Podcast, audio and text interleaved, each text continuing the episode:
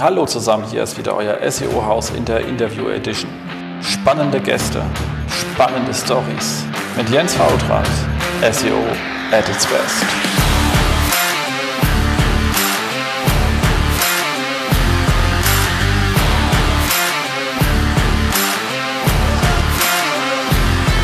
SEO-Haus, stay tuned. So, hallo zusammen. Hier sind wir wieder beim SEO Haus und heute haben wir was ganz Schönes gemacht, nämlich eine kleine Verlagsrunde zusammengestellt und da habe ich mir hier ähm, drei Gäste eingeladen und da würde ich sagen, machen wir mal eine kleine Vorstellungsrunde, damit die Hörer so wissen, wer hier alles äh, da ist und ähm, würde ich sagen, ich fange einfach bei mir jetzt oben an und die Uhrzeiger sind durch. Jetzt wisst ihr nicht, wo hier oben ist, aber ich sage es einfach an. Valentin. Ja, hallo, vielen Dank für die Einladung. Ähm, stelle ich mich kurz vor. Valentin Plätzer, ich arbeite bei Burda Forward, ähm, bin da ähm, Head of SEO, bin also verantwortlich ähm, für verschiedenste Portale, angefangen von Chip und Focus bis hin zu kleinen, vielleicht nicht ganz so bekannten Portalen wie Card Scout ähm, und dazwischen drin noch eine ganze Menge anderer Portale, bunte, TV-Spielfilm, Cinema sind jetzt alle gerade neu dazugekommen. Nice. So, dann haben wir noch äh, Daniel hier. Ja, hallo, äh, danke für die Einladung. Ähm, Daniel, ich bin Head of äh, SEO bei der Handelsblatt Media Group und äh, ja, mache hauptsächlich SEO für unsere Marken Handelsblatt, also Handelsblatt.com und die Wirtschaftswoche, vivo.de. Dann haben wir auch noch ein paar kleinere Portale wie karriere.de und eben alles, was so an SEO-Projekten und Projekten mit Traffic-Fokus ansteht. Genau, kleiner Disclaimer, äh, wir arbeiten teilweise manchmal zusammen. Also wir beide jetzt relativ selten in letzter Zeit, aber mit Stefan hast du doch die eine oder andere Sache am Laufen. Daniel, oder? Genau, ja. Genau. Muss man genau, und dann haben, genau, und dann haben wir noch äh, Tobias hier. Moin, moin, Tobi. Hallo, vielen Dank für die Einladung. Tobias Fellner-Joost. Ich bin Geschäftsführer bei Triesroot Software, arbeite also nicht im Verlag. Äh, wir haben mit dem News Dashboard ein Produkt, was SEO-Daten für Verlage bereitstellt. Und dementsprechend bin ich relativ viel im Austausch mit den verschiedensten SEOs aus Verlagen und ähm, ja, freue mich heute dabei sein zu können und bin gespannt, was wir heute so diskutieren und rausfinden.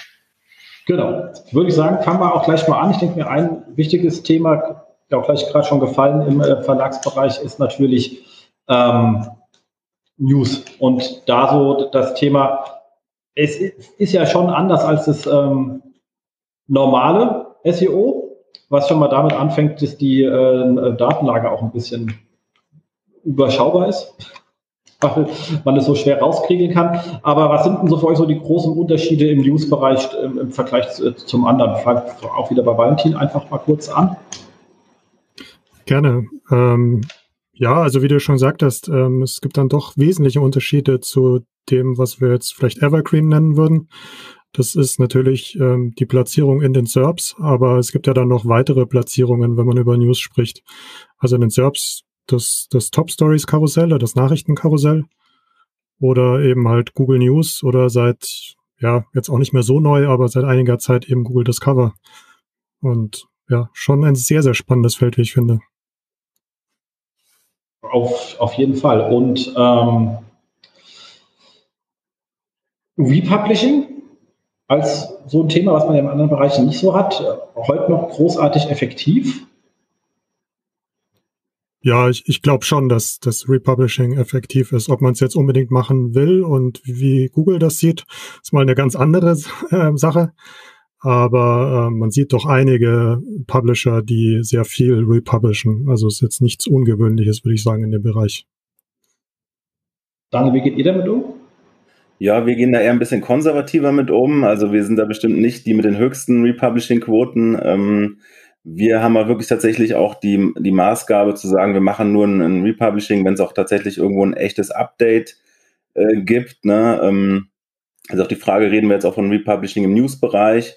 Da versuchen wir natürlich auch, wenn sich die Lage ändert, entsprechend unsere News zu updaten oder auch im Evergreen-Bereich. Ähm, aber da sind wir sicherlich nicht so, dass wir es bis auf die Spitze treiben, wie man es vielleicht bei anderen sieht, dass dann einfach Artikel hochgedreht werden ohne Update. Ähm, da sind wir so ein bisschen, ja, ein bisschen konservativer unterwegs in dem Bereich.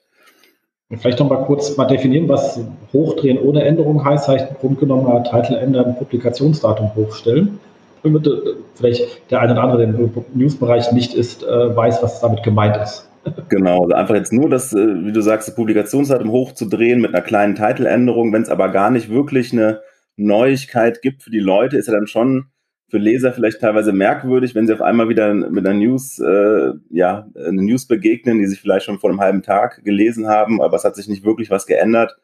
Ähm, das versuchen wir eher nicht, sondern wir versuchen es tatsächlich auch mit einem sinnvollen Update immer irgendwo für den Leser zu verknüpfen. Deswegen haben wir wahrscheinlich auch eine etwas geringere Republishing-Quote als jetzt vielleicht andere äh, Verlage. Genau. Tobi, ihr habt euch ja darauf spezialisiert, den Leuten zu sagen, wo man so etwas machen könnte. Also wo könnte man sinnvoll republishen? Wie siehst du das Thema, beziehungsweise auch so über Kundenstamm, wie exzessiv wird das denn heutzutage noch betrieben und wie effektiv ist das denn? Ja, vor allem ähm, finde ich, dass sich die Frage Republishing ganz gut äh, zu der ersten Frage mit Unterschiede News SEO ergänzt, ähm, weil man immer so ein bisschen Déjà-vu hat. Also Thema Republishing ist nach wie vor äh, eins, was alle mehr oder weniger betreiben, mit denen wir so zu tun haben. Das sind äh, im deutschen Markt fast alle. Ähm, wie gesagt, mehr oder weniger exzessiv. Ähm, seit 2012 sage ich auch immer dazu, naja, wenn man jetzt wirklich nur den Timestamp ändert, dann äh, würde das ein normaler Nutzer als Spam wahrnehmen und wir empfehlen, das nicht zu tun. Wir stellen aber fest, dass es bis heute äh, kaum bis gar keine negativen Auswirkungen hat, wenn man wirklich ähm, da jetzt eher manipulativ arbeitet, also nicht SEO macht, sondern einfach Timestamps zurückdreht. Nach wie vor, äh, bevor das jetzt jemand äh, denkt, ja, setze ich morgen um, ich würde es immer noch nicht empfehlen. Also es, es gibt hier und da im News-Kontext auch mal selten Penalties. Ähm, aber wir sehen das. Was wir sehen, ist, dass in den letzten paar Jahren, sagen wir mal zwei, drei Jahren, das ein bisschen klüger gemacht wurde äh, zum Beispiel eben zu entsprechenden Peak-Zeiten und Peak heißt da, wo eben die Interessenten dann auch da sind, äh, aktiver Republishing zu betreiben und nicht wahllos über den ganzen Tag. Ähm, aber betrieben wird's und wir haben teilweise, ich will da jetzt niemanden blame, aber wir haben teilweise äh, Publikationen, wo insbesondere Agentur-Content ähm, quasi und deren Republishings 50 Prozent des, äh, des bei Google ankommenden Inhalts ausmachen. Ähm, also das spricht dann dafür, dass relativ viele sind. Das sind jetzt keine kleinen, also das betrifft auch, sage ich mal, mindestens acht von zehn der Top Ten in Google News Rankings. Sonst wären sie wahrscheinlich nicht in den Top 10. Genau, also den Zusammenhang, den kann man jetzt schon irgendwie herstellen, ja. Und das ist ja, das spricht jetzt nicht für News SEO, weil es ja irgendwie relativ stumpf ist und dem Nutzer nicht viel bringt, aber es scheint zu funktionieren. Aber trotzdem bitte nicht machen, ne? also zumindest nicht auf meine Empfehlung hin. Ja, ich bin da ein bisschen brutaler unterwegs, äh, um ehrlich zu sein. Aber ähm, was meine Empfehlung betrifft. Aber äh, alles für die Reichweite, der Rest kommt später. Ähm, nee, aber ich sehe es rein ein bisschen etwas an. Ich habe das, wir haben mich ja bei der T-Online damals aufgesetzt mit dem ganzen Republishing. Damals, also 2010, schon vor dem Krieg gewesen quasi. Ähm, und ja, meine Haltung dazu war halt schlicht und ergreifend wenn die Leute etwas, also ich glaube nicht, dass das der gleiche Mensch, der von der Stunde gesucht hat, jetzt nochmal sucht. Also ich kriege einfach andere Leute drauf und die sehen das dann zum ersten Mal und sonst würden sie mich halt nicht sehen. Also klassischerweise, äh, ich weiß, Merkel besucht irgendjemanden und mein Artikel ist dann halt raus aus der Newsbox, warum soll ich nicht wieder rein, wenn ich wahrscheinlich andere Leute damit erreiche, die ich sonst gar nicht sehe. Also ich habe da, ich bin da moralisch nicht ganz so äh, äh, drin, weil ich davon ausgehe, dass ich nicht so viele gleiche Leute erreiche, schlicht und ergreifend, weil es ja über, über Zeit quasi dann doch andere sind, hoffe ich mal. Wenn nicht, haben sie Pech. Was suchen sie das Gleiche, kann ich Ihnen auch nicht helfen. Kommt wahrscheinlich aufs Thema an, oder? Also jetzt gerade haben wir ein schönes Beispiel, ich weiß nicht, wie es bei euch aussieht, aber bei uns ist es äh, ungefähr 80 Zentimeter Schnee. Ähm, und ich denke schon, dass Leute irgendwie mehrfach am Tag suchen, ob irgendwie eine Autobahn frei ist oder sonst was. Ähm, und dann ist es halt ärgerlich, wenn dann irgendwie äh, da Live-Ticker ohne neuen Content sind. Gut, das Beispiel ist jetzt nicht so gut, weil da kriegt wirklich jeder, jeder Redaktionspraktikant auch neuen Content hin. Also der Schnee liegt immer noch. Ähm, aber ja, also ich sehe das äh, stark themenabhängig und ich muss halt sagen, ich wundere mich bis heute, wie gut das funktioniert ähm, ohne Content. Und bis heute denke ich, irgendwann kommt der Tag, wo es halt nicht mehr funktioniert, wo so dieses ja. Timestamp setzen gepenaltiert wird. Also man sagt ja Timestamp und kleine Titeländerungen, weil nur mit Timestamp sehe ich noch nicht so die wahnsinnigen äh, Erfolge. Aber dadurch, dass ich den Titel ändert, für jeden, wenn ich im Verlag ist, wenn man den, den äh, Titel ändert, ändert sich auch die URL in der Regel. Und das führt dazu, dass Google das Ding für neu hält, wenn halt ein Publikationsdatum drin ist. ist immer süß, wenn Leute neu anfangen, sind dann so ordentlich und machen nur das Update-Datum anders und dann wundert sich, dass es nicht geht. Egal. Ähm,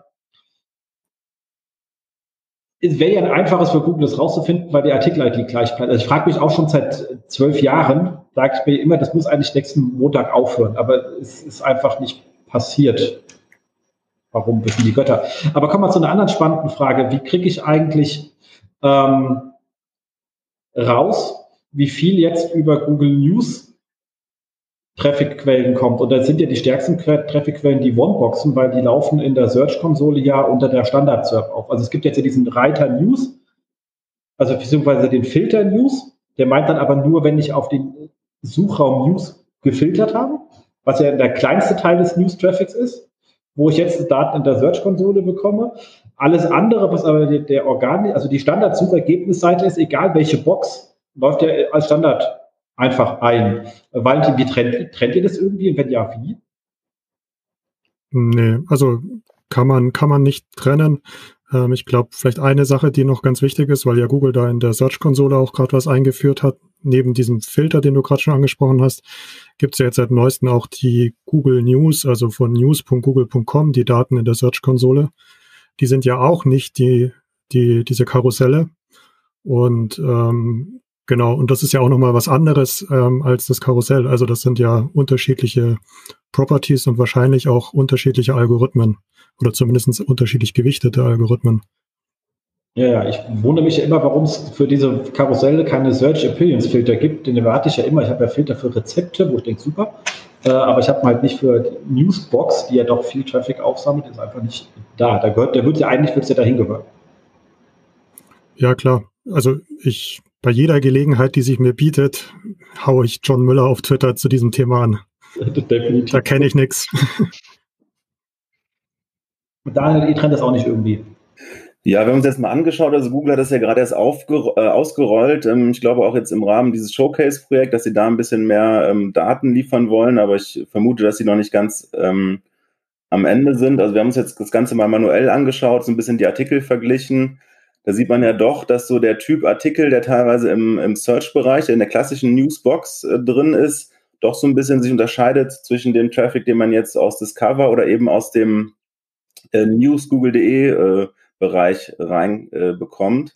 Soweit ich weiß, laufen da ja auch Daten aus der mobilen äh, News-App mit rein, bin ich mir noch nicht ganz sicher. Ähm, aber da haben wir halt ganz klar festgestellt, klar, die, die News, wo die Leute danach suchen aktiv, ähm, äh, da sind eben die Sachen, ähm, wo wir auch konkret auf Keywords optimieren. Da sind ja auch entsprechend die Evergreens äh, mit dabei in diesem Report. Und jetzt die Artikel, die im Bereich Discover oder News äh, zu finden sind, in den neuen Report News, das ist schon ein ganz anderer Typ von Artikel, der da so äh, ja äh, quasi äh, durchs Netz gereicht wird. Das, das funktioniert von der Mechanik her vielleicht so ein bisschen eher wie früher. Man liest eine Zeitung und wird quasi auf so ein Thema gestoßen. Und ja, da fangen wir jetzt auch so ein bisschen an, in die Richtung zu optimieren, dass wir einfach merken, welche Stücke, welche Themen laufen dort besonders gut und ähm, versuchen da so ein bisschen auf unsere Autorität, die wir da scheinbar zu manchen Themen haben, so ein bisschen aufzusetzen. Absolut. Ähm, Tobi, da du ja das News Dashboard das einzige Tool hast, was so irgendwie marktübergreifend bist, also man kann ja schon sagen, so irgendwie auch Reichweitenauswertung quasi über News machen kann, so zumindest, sagen wir mal, Sichtbarkeitsauswertung, das passt dann wieder, äh, wie man es für Sistrix für organisch kennt oder Searchmetrics oder sonstige, ich will, da fällt mir noch ein, der dich immer ein, bevor, aber egal, ihr wisst, was es da so ist. Ähm, hast du da irgendwelche großartigen Veränderungen gesehen, so in den letzten ein, zwei Jahren, was so die Top-Player betroffen hat und, oder wie sieht es auch aus in, in, in, so Spezialgebieten? Also du kannst ja runterbrechen bis zu den einzelnen Ressorts, die Google News anbietet. Mhm. Ähm, also dazu müssen wir sagen, dass wir bei Discover im Augenblick noch relativ äh, blind sind. Ja, also den, den Shift kriegen wir nicht so mit. Ähm, wir kriegen halt schon mit, dass das eher so die etwas boulevardeskeren Themen sind. Also wenn ich jetzt über äh, Kati Hummels dringend was wissen muss oder äh, keine Ahnung jetzt äh, im Kontext Handelsblatt vielleicht hier über über äh, GameStop oder ähnliche Sachen kann ich mir gut vorstellen, dass die gut funktionieren. Im News-Kontext ähm, es ist ein bisschen ruhiger geworden. Es gab größere Verwerfungen immer mal wieder vor ein paar Jahren. Jetzt haben wir ein bisschen konstantere Entwicklungen, äh, was aber auch damit zu tun hat, dass einige schwer erklärbare Unterschiede zurückgesetzt worden sind. Also zum Beispiel war früher der Spiegel einfach völlig unangefochten bei ganz wenig publizierten Stücken, immer ganz, ganz weit oben. Ähm, jetzt sind die immer noch ganz weit oben, aber äh, nicht mehr so total grundlos. Also man kann es jetzt irgendwie besser erklären. Ähm, wir haben so ein paar Player, die, die kontinuierlich äh, immer stärker geworden sind. Äh, so eine Tier Online macht da scheinbar einen ganz guten Job. Äh, was wir halt sehr krass sehen, ist, dass halt fast alle mittlerweile auf Mobile gegangen sind, äh, ganz stark mit ihren Optimierungen. Das hat aber auch ein bisschen gedauert. Also das äh, wir haben da 2016 mit angefangen zu sagen, das ist eigentlich der Mittelpunkt auch unseres Monitorings. Ähm, und ich sag mal so Ende 2018, 2019 sehen wir, dass das in allen Redaktionen dann auch angekommen ist. Aber so dieses ähm, ganz Wüste, dass sich einer irgendwie über Nacht an die Spitze setzt, das ist wirklich nur noch in den Ressorts, also in den äh, Subbereichen äh, festzustellen. Äh, was wir feststellen, ich weiß nicht, inwieweit ich hier so einzelne herauspointen kann. Ich habe mal bei ein paar Kunden angefragt, ob die was äh, genannt werden, äh, genannt haben wollen oder nicht. Hat sich keiner gemeldet. Insofern fühle ich mich mal frei. Äh, was wir feststellen, ist, dass, äh, dass Netzwerke anfangen besser zu funktionieren. Ähm, also Beispiel, ich hoffe, die sind mir nicht böse, aber es sind ja eigentlich Good News. Äh, so eine Ippengruppe, ja, die ja früher eher so regional war ähm, und auch viel Local-Sachen gemacht hat, jetzt immer noch, ähm, ist mittlerweile unheimlich stark zu bestimmten Topics. Also äh, Beispiel jetzt hier aus meiner Region, ich bin ja Wahl-Dortmunder, hier haben wir Ruhr 24, früher Dortmund 24, absolut kleines Regionalportälchen. Ähm, hat mittlerweile äh, für, für so ein paar Themen äh, eine erstaunliche Dominanz. Zum Beispiel, und das finde ich immer eher nervig für Kati Hummels, hat einen Dortmund-Bezug, aber äh, nicht so richtig. Ähm, also das stellt man fest, dass diese Netzwerke offenbar ganz gut funktionieren, weil die natürlich auch Traffic steuern können innerhalb ihres Netzwerks. Und da stellen wir fest, da gibt es ja noch ein paar andere von größeren Verlagsgruppen, dass wenn die sich aufstellen und sagen, okay, der eine macht jetzt den einen Topic, der andere macht den anderen Topic, dass die dann über Autorität ähm, stärker werden, als man es eigentlich jetzt erwarten würde. Also wir kennen, glaube ich, die Ippengruppe und wissen, dass die da auch alles geben und einen guten Job machen. Und trotzdem ist es immer wieder erstaunlich, dass die sich gegen, keine Ahnung, eine Süddeutsche, eine FAZ und so weiter ganz oft durchsetzen zu Themen, die man eher dort erwarten würden. Ähm, also das Netzwerke und, und Verlagsgruppen, das war, glaube ich, so das Ding des letzten und vorletzten Jahres, wo wir ganz starke Shifts festgestellt haben. Sonst ist eher ein bisschen langweiliger geworden im, im Index. Äh, Valentin Fokus ist ja schon sehr breit aufgestellt. Ähm, ein paar andere von den Sachen, die da aufzählst, bei euch drin sind, sind ja eher spitz. Ich habe so die Erfahrung gemacht, weil Tobi es gerade angesprochen hat, dass man doch relativ, also dass man für sein Blatt doch gewisse Themen, Autoritäten hat, die wirklich gut funktionieren. Und da, wo man sie nicht hat, funktioniert halt auch gleich richtig schlecht. Ähm, Fokus ist aber so ein Blatt, wo eigentlich, glaube ich, irgendwie alles geht. Aber wie siehst du das bei deinen eher spezifischen Blättern? Ist, kannst du das bestätigen? Hast du ähnliche Erfahrungen? Ja, also ich, wir sehen schon auch, dass diese Autorität, ähm, die jetzt schon ein paar Mal angesprochen worden ist, dass die schon sehr entscheidend ist. Also keine Ahnung, E-Fahrer ist bei uns so ein, so ein Spin-off aus der Chip heraus wo wir uns ganz speziell auf das Thema ähm, Elektromobilität, also Elektroautos in, im Besonderen, aber auch mittlerweile E-Bikes ähm, angenommen haben. Und da sind wir, glaube ich, durchaus sehr, sehr stark in dem Bereich. Und das spricht einfach für diese These, dass man, wenn man sich auf ein Thema konzentriert, dass man da auch sehr, sehr gute Chancen hat, durchzudringen. Wie lange habt ihr gebraucht, um so eine Autorität aufzubauen? Boah, das ist jetzt schwer zu sagen. Ich glaube, das Portal gibt es jetzt so drei Jahre ungefähr. Und ich würde sagen, so vor, vor einem Jahr, vielleicht anderthalb oder so, hat es angezogen. bin gerade nicht ganz so sicher. Mit Corona verschwimmt die Zeit so ein bisschen. da gebe ich dir recht. Aber das ist halt schon eine Aussage. Also es geht halt einfach nicht, man kann nicht sagen, ich, mach, ich, bin jetzt, äh, also ich möchte jetzt irgendwie Autorität zum Thema X werden, fange an dazu publizieren und habe es dann halt nach einer Woche, sondern es ist schon, man muss schon eine Zeit lang paddeln, bevor man irgendwas sieht. Und das ist auch eine Zeit lang frustrierend, weil in der, solange man sie nicht hat, hat man halt auch so gut wie keinen Effekt und dann auf einmal macht es immer so Peng und dann ist es da und es geht. Klar, aber aus User-Sicht finde ich es eigentlich auch gerechtfertigt. Also ich will ja wirklich von, mit einer Autorität zu tun haben. Und solange sich da jemand nicht bewiesen hat, warum soll ich den als Autorität ansehen?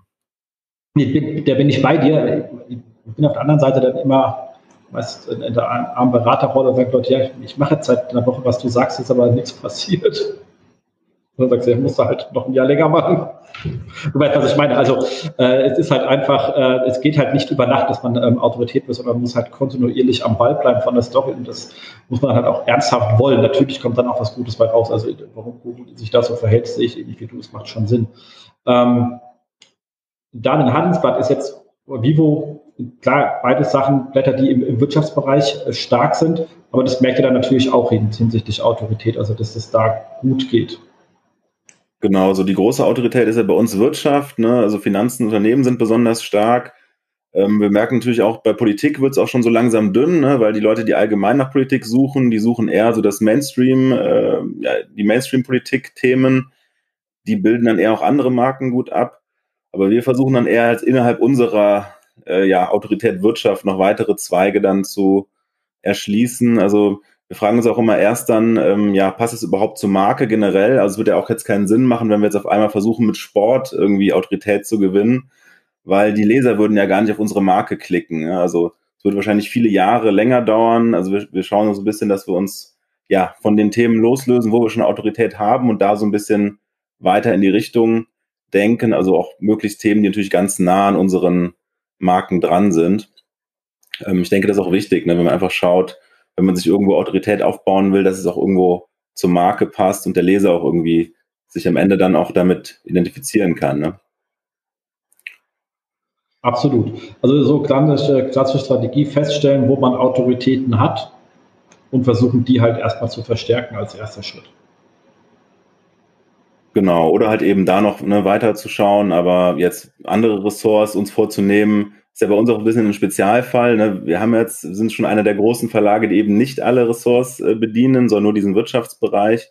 Deswegen sind wir da sicherlich auch ein bisschen eingeschränkter, ne? was, was eben das Erobern neuer Autoritäten anbelangt. Absolut.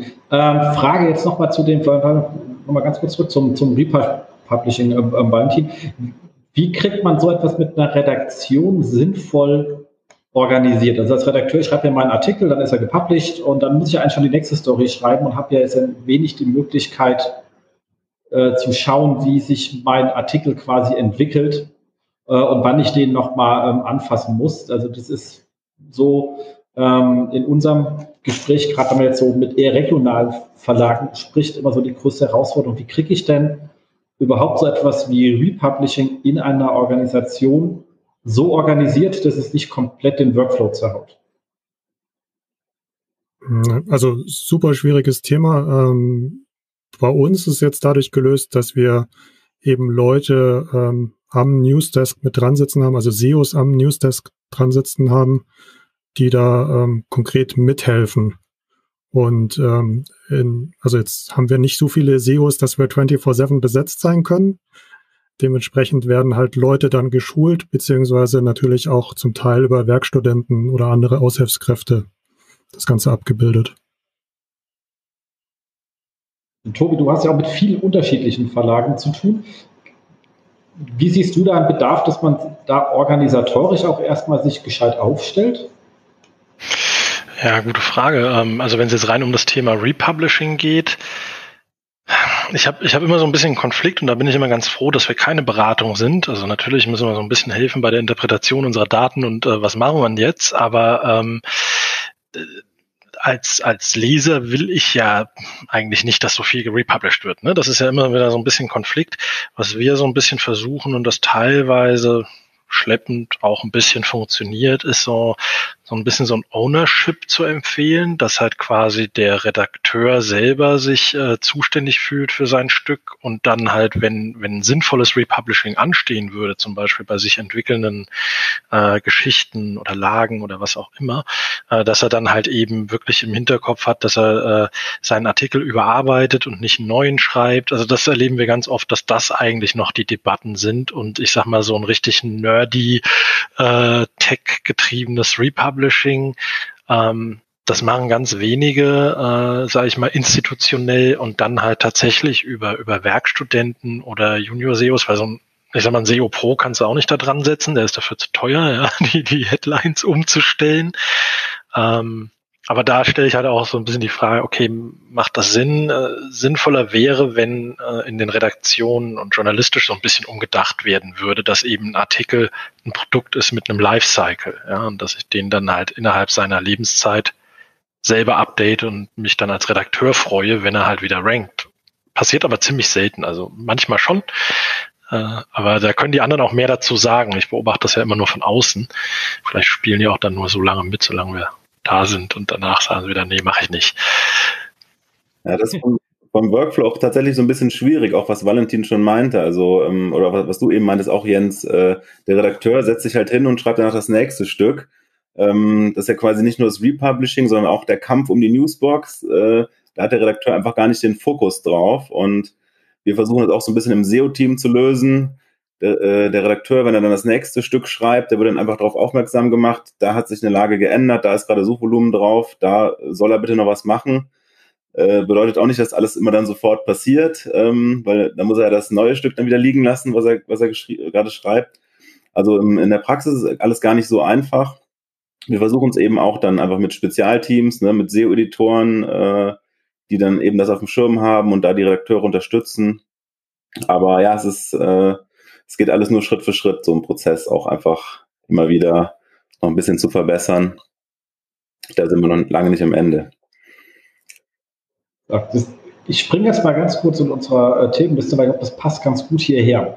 Ähm, wir haben ja noch dieses ähm, spannende Thema AMP. Und da ist das, glaube Tobi, du siehst schon, das ist noch mit absoluter Stärke in den Karussells dominiert, mobile natürlich. Ja, das ist so. Ähm, also tatsächlich, wir sagen so ein bisschen, bisschen äh, salopp, dass man ohne AMP eigentlich bei Mobile nicht antreten muss oder nicht angetreten ist in den Karussellen. Die sind äh, sind absolut AMP-lastig und tatsächlich in Deutschland noch ein bisschen weniger und trotzdem sind wir in großen 90er Prozentzahlen, was die äh, Rankings angeht. Ja, jetzt gleich mal ähm, Daniel und Valentin gefragt. AMP als Format, das hat mir gut hat ja angekündigt, dass das ja dann ab Scharfschalten der Core Web Vitals auch ähm, jeder da antreten darf, also der AMP nicht mehr Eingangsvoraussetzung sein soll. Ähm, würdet ihr um ein Fehlen von AMP irgendwie trauern? Nee, also wenn du die Frage so stellst, natürlich nicht. Ähm, ich glaube aber nicht, dass wir auf absehbare Zeit ohne AMP auskommen. Also ein wichtiger Teil unserer Monetarisierung. Also wir haben uns ja bei Border Forward entschieden, dass wir es wichtig finden, dass Informationen frei zugänglich sind. Dementsprechend haben wir keine Paid-Modelle und dementsprechend müssen wir uns halt über sowas wie Werbung finanzieren. Und Werbung bedeutet halt in der Regel, die Seite wird langsamer außer man verwendet halt AMP, wo das halt sehr, sehr stark reglementiert wurde von Google. Und ähm, ich sag mal so, in dem Moment, ähm, wo da wieder freigelassen würde, würde natürlich auch die Seitenladezeit drunter leiden. Und ähm, wir arbeiten an dem Thema. Also wir haben, wir haben sogar eine eigene Person, die sich nur um das Thema Speed auf unseren Seiten kümmert. Aber es ist natürlich schon ein starker Kampf. Absolut. Aber da dann gleich in der monetarisiert denn AMP besser? Nee, aber dieses, was immer so ein bisschen kolportiert wird, dass AMP so viel schlechter monetarisiert, das stimmt halt auch nicht. Also wir sind eigentlich ziemlich zufrieden mit unserer AMP-Monetarisierung. Klar, also zufrieden ist man, glaube ich, nie. Man möchte immer mehr haben, aber ähm, es ist nicht schlecht. Also wir sind ganz, wir können gut damit leben. so schon vergleichbare ETKPs. Daniel, bei dir? Ja, einen großen Nachteil sehe ich eigentlich eher in der Entwicklung, dass wir einfach noch quasi genötigt sind, noch eine weitere Version zu entwickeln. Ähm, auch gerade, was Valentin angesprochen hat, wir haben dann natürlich ein Thema mit der Paywall, wir haben Paywalls, da müssen wir entsprechend auch Metering-Modelle auch in, äh, äh dort implementiert werden. Ja, im Prinzip hat es einfach mehr Arbeit gemacht. Wenn du jetzt sagen würdest, alle ähm, fahren wieder auf die normale mobile Version runter und äh, AMP bringt keine Ranking-Vorteile, dann äh, würde das bei uns im Prinzip einfach im ganzen Haus Ressourcen einsparen. Ähm, ja, Monetarisierung sehen wir auch keinen Riesenunterschied. Vielleicht mag es noch ein Tick besser sein, wenn man es selber komplett steuern kann, aber dann wird man sich auf jeden Fall auch wieder Geschwindigkeitsnachteile einhandeln. Ähm, ja, also für mich wird es die Welt wäre ohne AMP einfacher und ich müsste mich nur noch um eine Seite, um eine Version der Seite kümmern. Absolut, aber ich finde spannend, Valentin, was du sagst, das habe hab ich auch schon mal an zwei anderen Stellen gehört. Das sollte einfach sagen, durch die die strengen Vorgaben von M muss ich halt intern weniger Kämpfe ausfechten, weil es halt einfach in der Vorgabe steht, da muss man nicht diskutieren. Das macht natürlich das Leben ein bisschen einfacher. Ähm, andererseits kostet es halt Geld, weil ich muss halt, wie Daniel gerade sagt, zwei verschiedene Varianten irgendwie vor mich hinpflegen. Ist ja auch irgendeiner, der das tun muss. Ähm, jetzt hat ja Google gesagt, es würde das dann fallen lassen, was allerdings heißt, ähm, ich musste auf ähnliche Werte in den Core Web Vitals kommen. Ähm, haltet ihr die Aussage in der Hinsicht für valide, dass Google sagt, wenn die wirklich auf, also wenn die auf die gleichen Werte kommen, dass sie AMP wirklich überhaupt nicht mehr bevorzugen, weil wir können es ja nicht kontrollieren. Können wir schon. Aber nur sehr bedingt. Weißt du, also du könntest immer noch sagen, die kriegen irgendwie 10 Prozent, also wenn du es unter so einer gewissen Schwelle, dann kriegst du es halt nicht raus. Wenn du es natürlich brutal nicht machst, dann siehst du es klar. Aber ich glaube, so werden sie dann nicht drauf. Aber glaubt ihr nicht, dass auch ein kleiner Vorteil noch irgendwie hängen bleibt? Ja, also ich meine, bleibt natürlich irgendwie auch spannend, wie Google generell mit dem AMP-Thema dann umgeht, wenn sie sagen, dass sie das nicht mehr voraussetzen. Sie betreiben ja im Moment noch diese AMP-Caches, die sicherlich auch nicht so kostengünstig sind für Google. Kann natürlich sein, dass Google entscheidet, ähm, AMP-Caches sind in Zukunft nicht mehr, sind ja sowieso nicht so gerne gesehen an manchen Stellen, ähm, weil man ja im Prinzip die, die Inhaltshoheit oder den, die Datenhoheit an Google komplett übergibt. Ähm, mal schauen, wie sich das so entwickelt. Absolut, ich bin da auch gespannt. Aber ich, ich höre schon von euch beiden, ihr wartet erstmal ab, was passiert und schaltet nicht einfach zum Stichtag einfach. Aber äh, Frage für mich als nicht im Verlagsbeschäftigten, haltet ihr denn das für denkbar, dass äh, dass die Mehrheit der Verlage diese Core Web Vitals vernünftig umsetzt, weil das haben wir ja in den letzten, also das Thema ist ja uralt. Also ich erinnere mich, äh, Jens, wir haben mal zusammen äh, äh, an, an Webseiten in einem magentafarbenen Konzern äh, gearbeitet und alles war immer schön und schnell und dann kam halt die Werbung drauf. Ich glaube, die Firma, die die macht, gibt's heute nicht mehr. Deswegen Interactive Media, okay. genau. Und dann war halt alles im Eimer, ja. Und plötzlich hatte man Ladezeiten im Sekundenbereich und das ist als Nutzer, ne, man muss ja auch mal die Nutzerperspektive. Ähm, und seitdem habe ich in allen Verlagshäusern immer wieder gehört, ja, wir, wir kriegen es irgendwie nicht hin. Und da gab es dann so ein bisschen Stockholm-Syndrom, dass man halt im Endeffekt ja ganz froh war, dass es mit AMP dann auch einfach ging. Äh, ist das, hat sich jetzt was geändert? Weil sonst wäre es ja relativ fatal, wenn AMP wegfallen würde, aber die, die Readiness, sag ich mal, äh, vernünftige flotte Seiten ins Netz zu stellen, dann trotzdem nicht gleich verteilt ist. Dann fliegen ja alle wieder raus. Also ich kann zumindest sagen, dass mit Core Web Vitals das Thema nochmal stärker in der Wahrnehmung geworden ist, muss ich sagen auch weil sie es jetzt in der Search-Konsole mit anzeigen und damit irgendjemand was hat zum Hintragen. Du musst nicht erst ein Tool anwerfen. Ähm, du musst bei einigen Leuten noch erklären, dass das nicht gecrawlt wird, sondern Nutzer, echte Nutzerdaten sind, die, da, äh, die auf den Core Web Vitals zugrunde liegen. Das ist nicht zwingend jedem klar, aber es wird immer klarer, also zumindest nachdem wir mit ihnen gesprochen haben. Und ja, klar, hat ja, ja zugehört. Ähm, was allerdings da natürlich noch erschwerend hinzukommt, ist natürlich, mit dem jetzt gerade, also alle Verlage, mit denen wir gerade arbeiten, sind mehr oder weniger Struggles, sind halt das äh, kumulative Layout-Shift. Äh, weil natürlich die Werbeplätze oft nicht klar sind, in welcher Größe die kommen, aufgrund des Programmatic Biddings hinten dran. Also du kannst ja eine Größe vordefinieren, dann schneidest du lieber einen Teil der, der, der Bidding-Leute weg. Und dann hast du halt, hat das irgendwelche Auswirkungen auf den ETKP. Ähm, der dir allerdings, und das ist so die, was, was mich sehr nervt, wenn du mit Vermarktern hältst und du sagst, von wie viel Prozent reden wir hier, dann kriegst du keine Antwort. Also, also keine irgendwie sagt, ja, halt, äh, weiß keiner. Dann sage ich dann einfach mal machen äh, und gucken, was passiert, weil dann wissen wir, von was wir reden, weil also dieses, lass uns mal austesten, wir geben mal fest vor, was ist, wo haben wir denn ungefähr die, die größte Menge drin? Was wäre so ideale Größe und dann machen wir das mal drauf und gucken, sind es, wir von drei Prozent, von fünf oder von 30, das sind halt komplett andere Aussagen dann.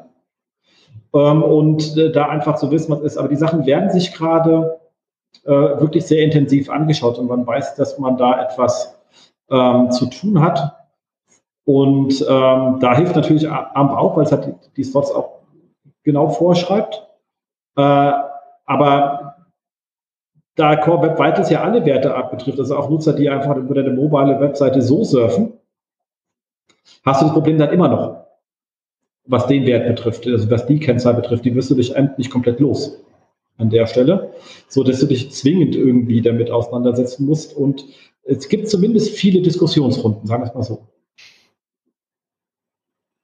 Ja, wir merken das auch bei uns im Haus, macht das ein wesentlich größeres Fass auf als so eine AMP-Seite, ne, weil es nicht eben so schön, wie der Valentin eben gesagt hat, äh, alles klar definiert ist, sondern jetzt allein diese Diskussion um den Shift-Layout, ne, du kannst ja quasi einen, einen großen Whitespace äh, blocken, ähm, dann ist es vielleicht unschön, wenn dann doch eine kleine Anzeige reinkommt, dann hast du diesen riesen Whitespace, ähm, wenn du aber nur einen kleineren Whitespace blockst, dann kannst du vielleicht nur die kleineren Anzeigen vom Vermarkter mit reinnehmen. Da hat natürlich der Vermarkter Angst, dass er was verliert. Ne, das, wie du gesagt hast, kann das keinem, keiner so genau beziffern. Äh, im Prinzip müssten sich ja die Vermarkter irgendwo einigen, dass wir nur noch da einheitliche äh, Bannergrößen verwenden oder wie auch immer. Also äh, ich glaube, das ganze Thema ist noch nicht ganz äh, zu Ende diskutiert. Äh, wir haben da auch noch keine Entscheidung äh, getroffen, muss ich ganz, ganz ehrlich sagen. Ne? Ob jetzt, im Prinzip muss man sich entscheiden zwischen ja, die, die Core Web Vitals perfekt einhalten, äh, Monetarisierung verlieren, äh, dann wird es am Ende auf einen Kompromiss hinauslaufen. Ich bin mir noch offen, wie das Ganze ausgehen wird, aber ich glaube, dass ja bei jedem Verlag dann eine, eine große Diskussion entstehen wird, ähm, wie man es dann am Ende optimal umsetzt. Es bleibt spannend, das Thema. Ich glaube halt am Ende hängt es sehr stark vom Konkurrenzumfeld ab. Also ich glaube, dass schlechtere Core Web Vitals gar kein Problem sind, wenn die anderen genauso schlecht sind wie man selber. Ähm, spannend wird's natürlich, wenn mal ein Player in den Markt kommt, der sich zum Beispiel gar nicht über Werbung ähm, finanziert, der sich irgendwie, keine Ahnung, sub quersubventioniert wird oder wie auch immer. Ähm, dann haben, gibt's natürlich ein größeres Thema. Das meinst du, wenn jetzt die Apotheken-Rundschau in den Newsbereich losläuft?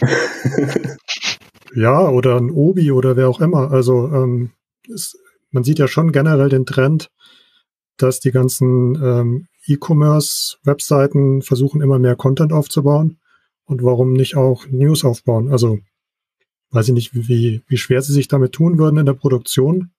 Aber grundsätzlich wäre es ja schon mal denkbar.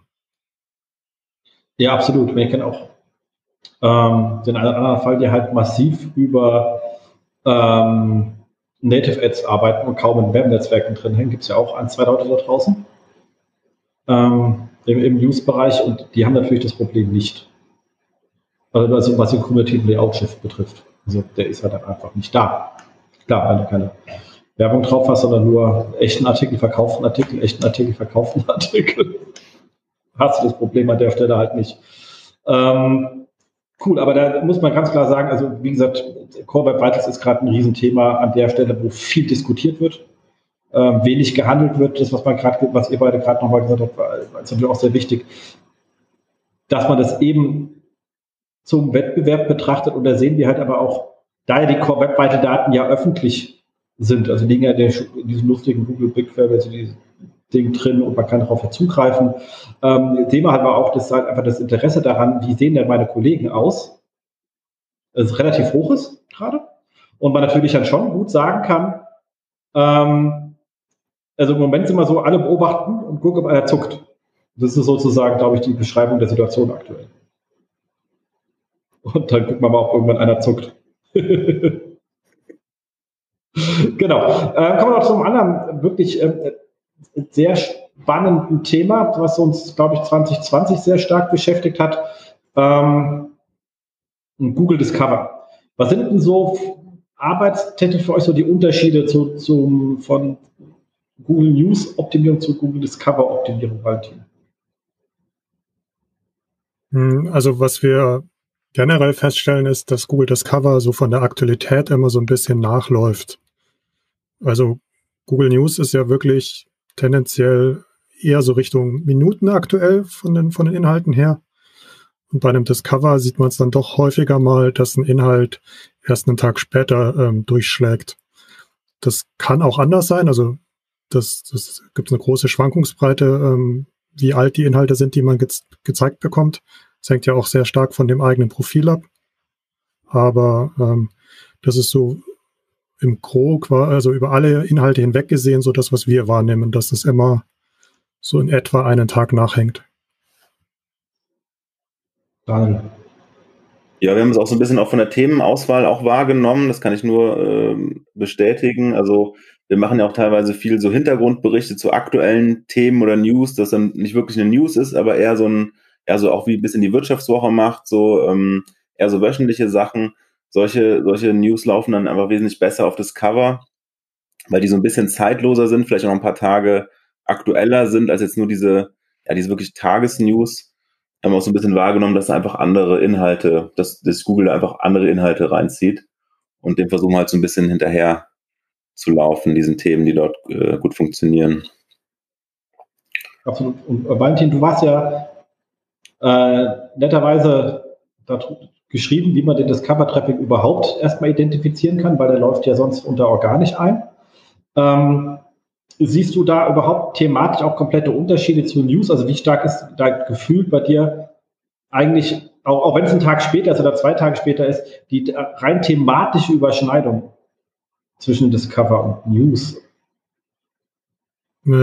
Das ist schon relativ wenig Überschneidung. Also ich glaube, man muss sich das überlegen, wie die Leute da dran gehen. Also du hast einerseits die News, die in, den, in der Suche platziert werden da hat jemand konkreten Interesse dran, also eher so ein, so ein, so ein Pull-Verfahren irgendwie. Dann habe ich irgendwie Google News, wo es, wo es ja auch schon wieder Push ist, aber wo es dann heißt, ich interessiere mich gerade, was heute jetzt passiert. Und dann habe ich irgendwie so ein Google Discover irgendwie so nach dem Motto, unterhalt mich mal. Ähm, und das entspricht ja mehr so einem Social Network, also einem Facebook, wo man irgendwie Dinge reingepusht bekommt, die dann einen hoffentlich interessieren. Und ich glaube, das funktioniert halt bei Google ein Stück weit besser, weil sie halt wirklich auf die Interessen abgestimmt diese Sachen pushen, wohingegen Facebook eher an meinen, also an den Freunden oder an den Webseiten hängt, denen ich folge. Und das muss ja nicht unbedingt mein Interesse sein, was jemand anders für interessant hält.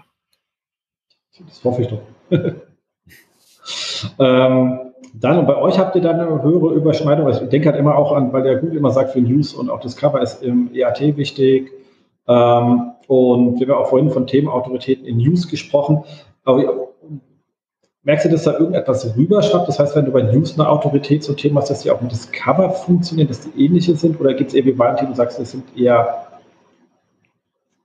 es ist eher selten, also eigentlich auch wie beim, beim Valentin, dass da sehr wenige Überschneidungen gibt ähm, teilweise die gleichen Themen, aber vielleicht mit einem anderen Dreh halt einfach. Ne? Also wenn jetzt vielleicht bei News gerade die News dazu funktioniert, bei Discover funktioniert vielleicht einen Tag später ein Hintergrundbericht äh, dazu.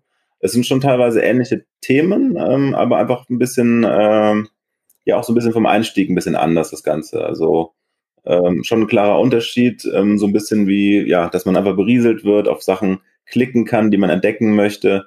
Ähm, das merken wir auch ganz klar, dass da einfach andere an andere Inhalte angezogen äh, werden von Google.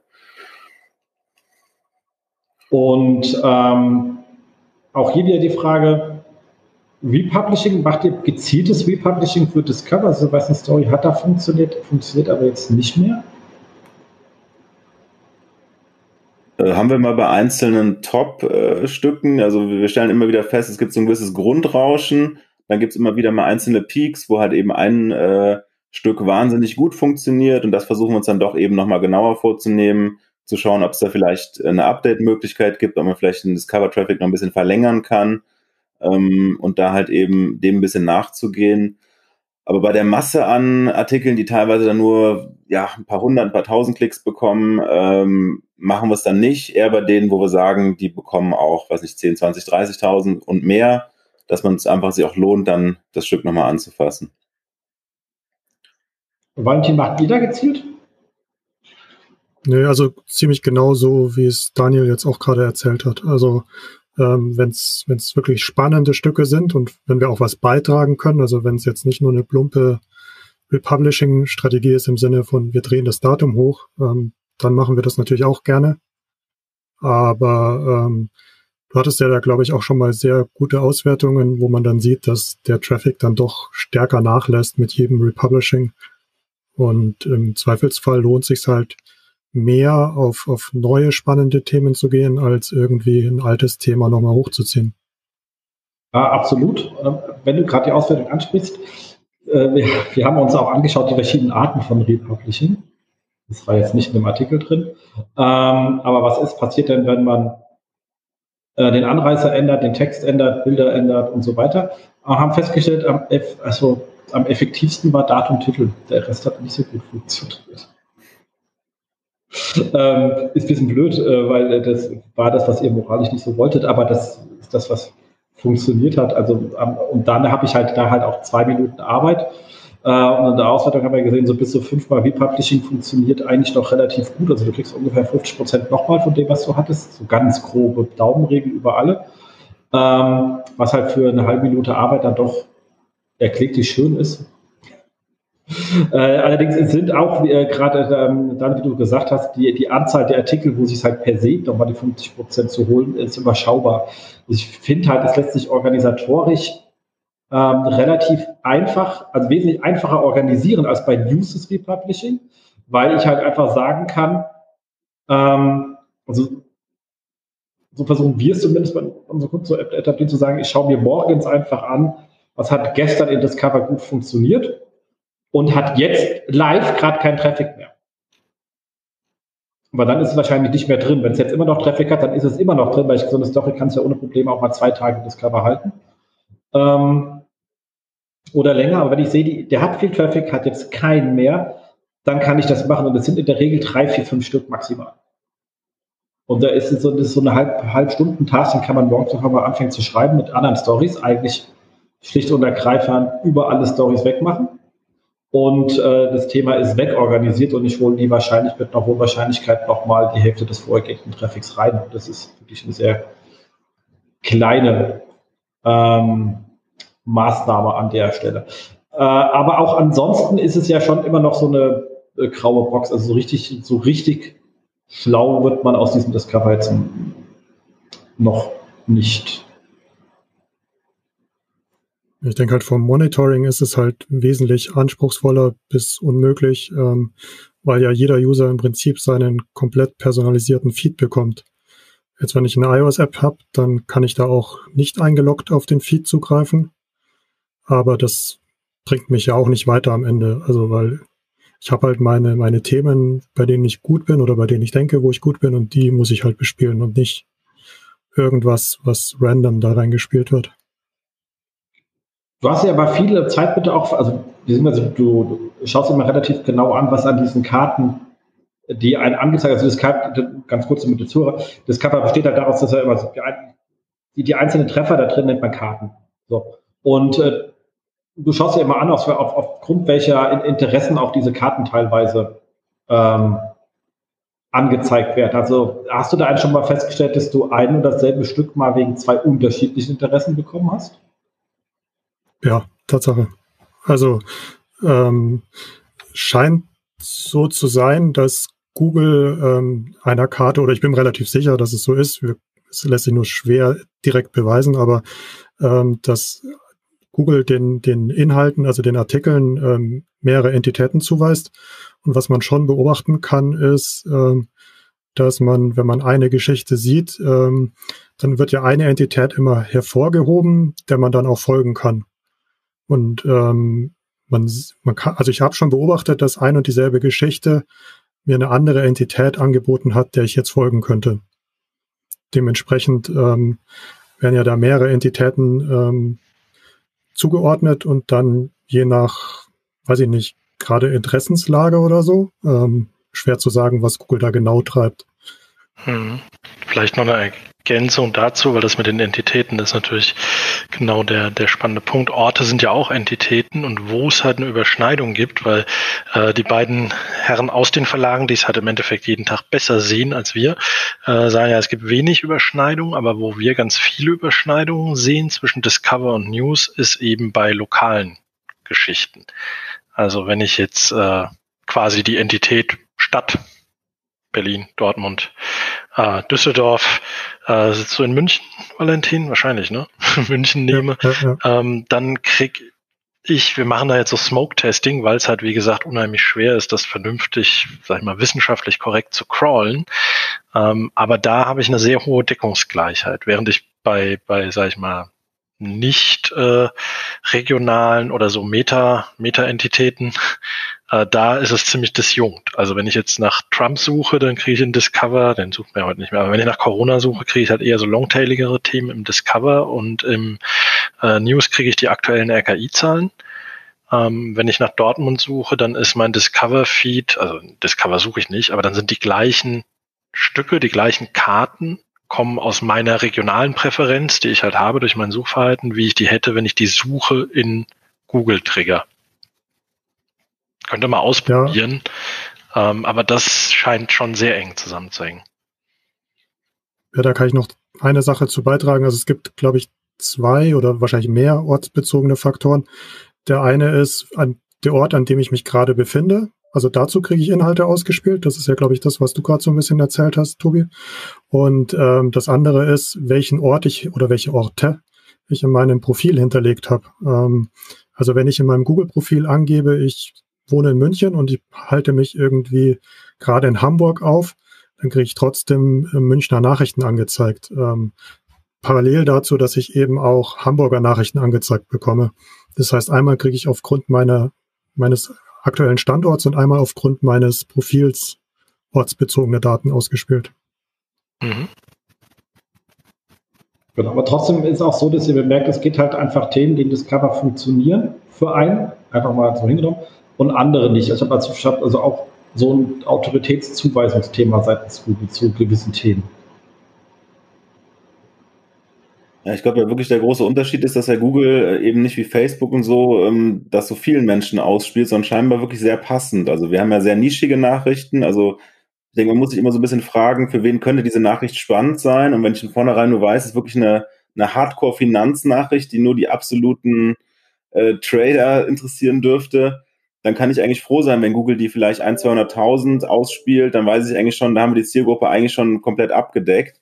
Und da schaue ich immer so ein bisschen auch auf die Klickraten auch. Ne? Die bleiben ja teilweise auch relativ konstant bei uns. Ich könnte mir vorstellen, wenn Google jetzt unser Thema, unser Hardcore-Wirtschaftsthema einer größeren Zielgruppe ausspielt, geht auch sofort die Klickrate wahrscheinlich massiv in den Keller.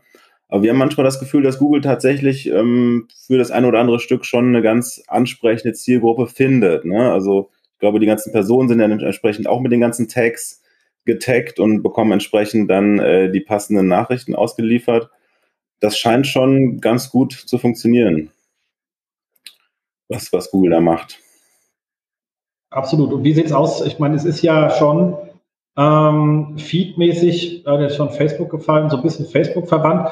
Und man sieht ja auch schon mehr so dieses ganze, so ein bisschen äh, Clickbaiting drin. Also ist ja eigentlich nicht erlaubt, steht ja in den Google-Richtlinien. Äh, scheint aber auch keine Sau zu interessieren. Das ist äh, nicht erlaubt. Also zumindest gibt keine, habe ich ja noch keine Penalties in dem Bereich gesehen. Ähm, und äh, Clickbaiting ist ja sowohl Titel als auch Bildaufmachung. Kann ja beides äh, Clickbaiting sein. Wie sind da so ähm, eure Erfahrungen? Also achtet ihr drauf, versucht ihr da irgendwie drauf zu schreiben, wenn ihr an, an, an, äh, an, an denkt, wie der Teaser aufgebaut wird und auch an Bildauswahl für das Cover, dass das Klick attraktiv ist, um nicht Clickbaiting sagen zu müssen? Naja, also wir haben uns mal dazu entschieden, dass wir, ähm, also ich meine, die Grenzen sind natürlich fließend am Ende irgendwie. Also ich will jetzt nicht hier erzählen und sagen, wir machen kein Clickbait, weil dann kommt jemand und sagt, okay, aber dieser Artikel, der ist doch Clickbait gewesen und ich bin sicher, den gibt's auch. Aber so grundsätzlich haben wir uns halt dafür entschieden, dass wir selber kein Clickbait machen wollen. ähm, nachdem das ja vor Jahren mal sehr, sehr Mode war. Ähm, ich denke auch bei allen Verlagen sehr, sehr Mode war, weil es halt auch sehr, sehr gut funktioniert hat.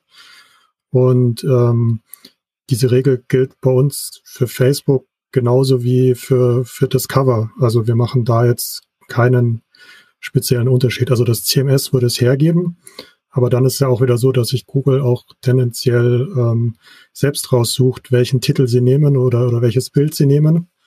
Und ähm, ich denke, da läuft halt irgendwie so ein CTR-Optimierungsalgorithmus dahinter. Und ich sag mal, je größer der Aufreger ist oder je clickbaitiger, wenn wir bei dem Wording bleiben wollen, desto eher gewinnt das halt.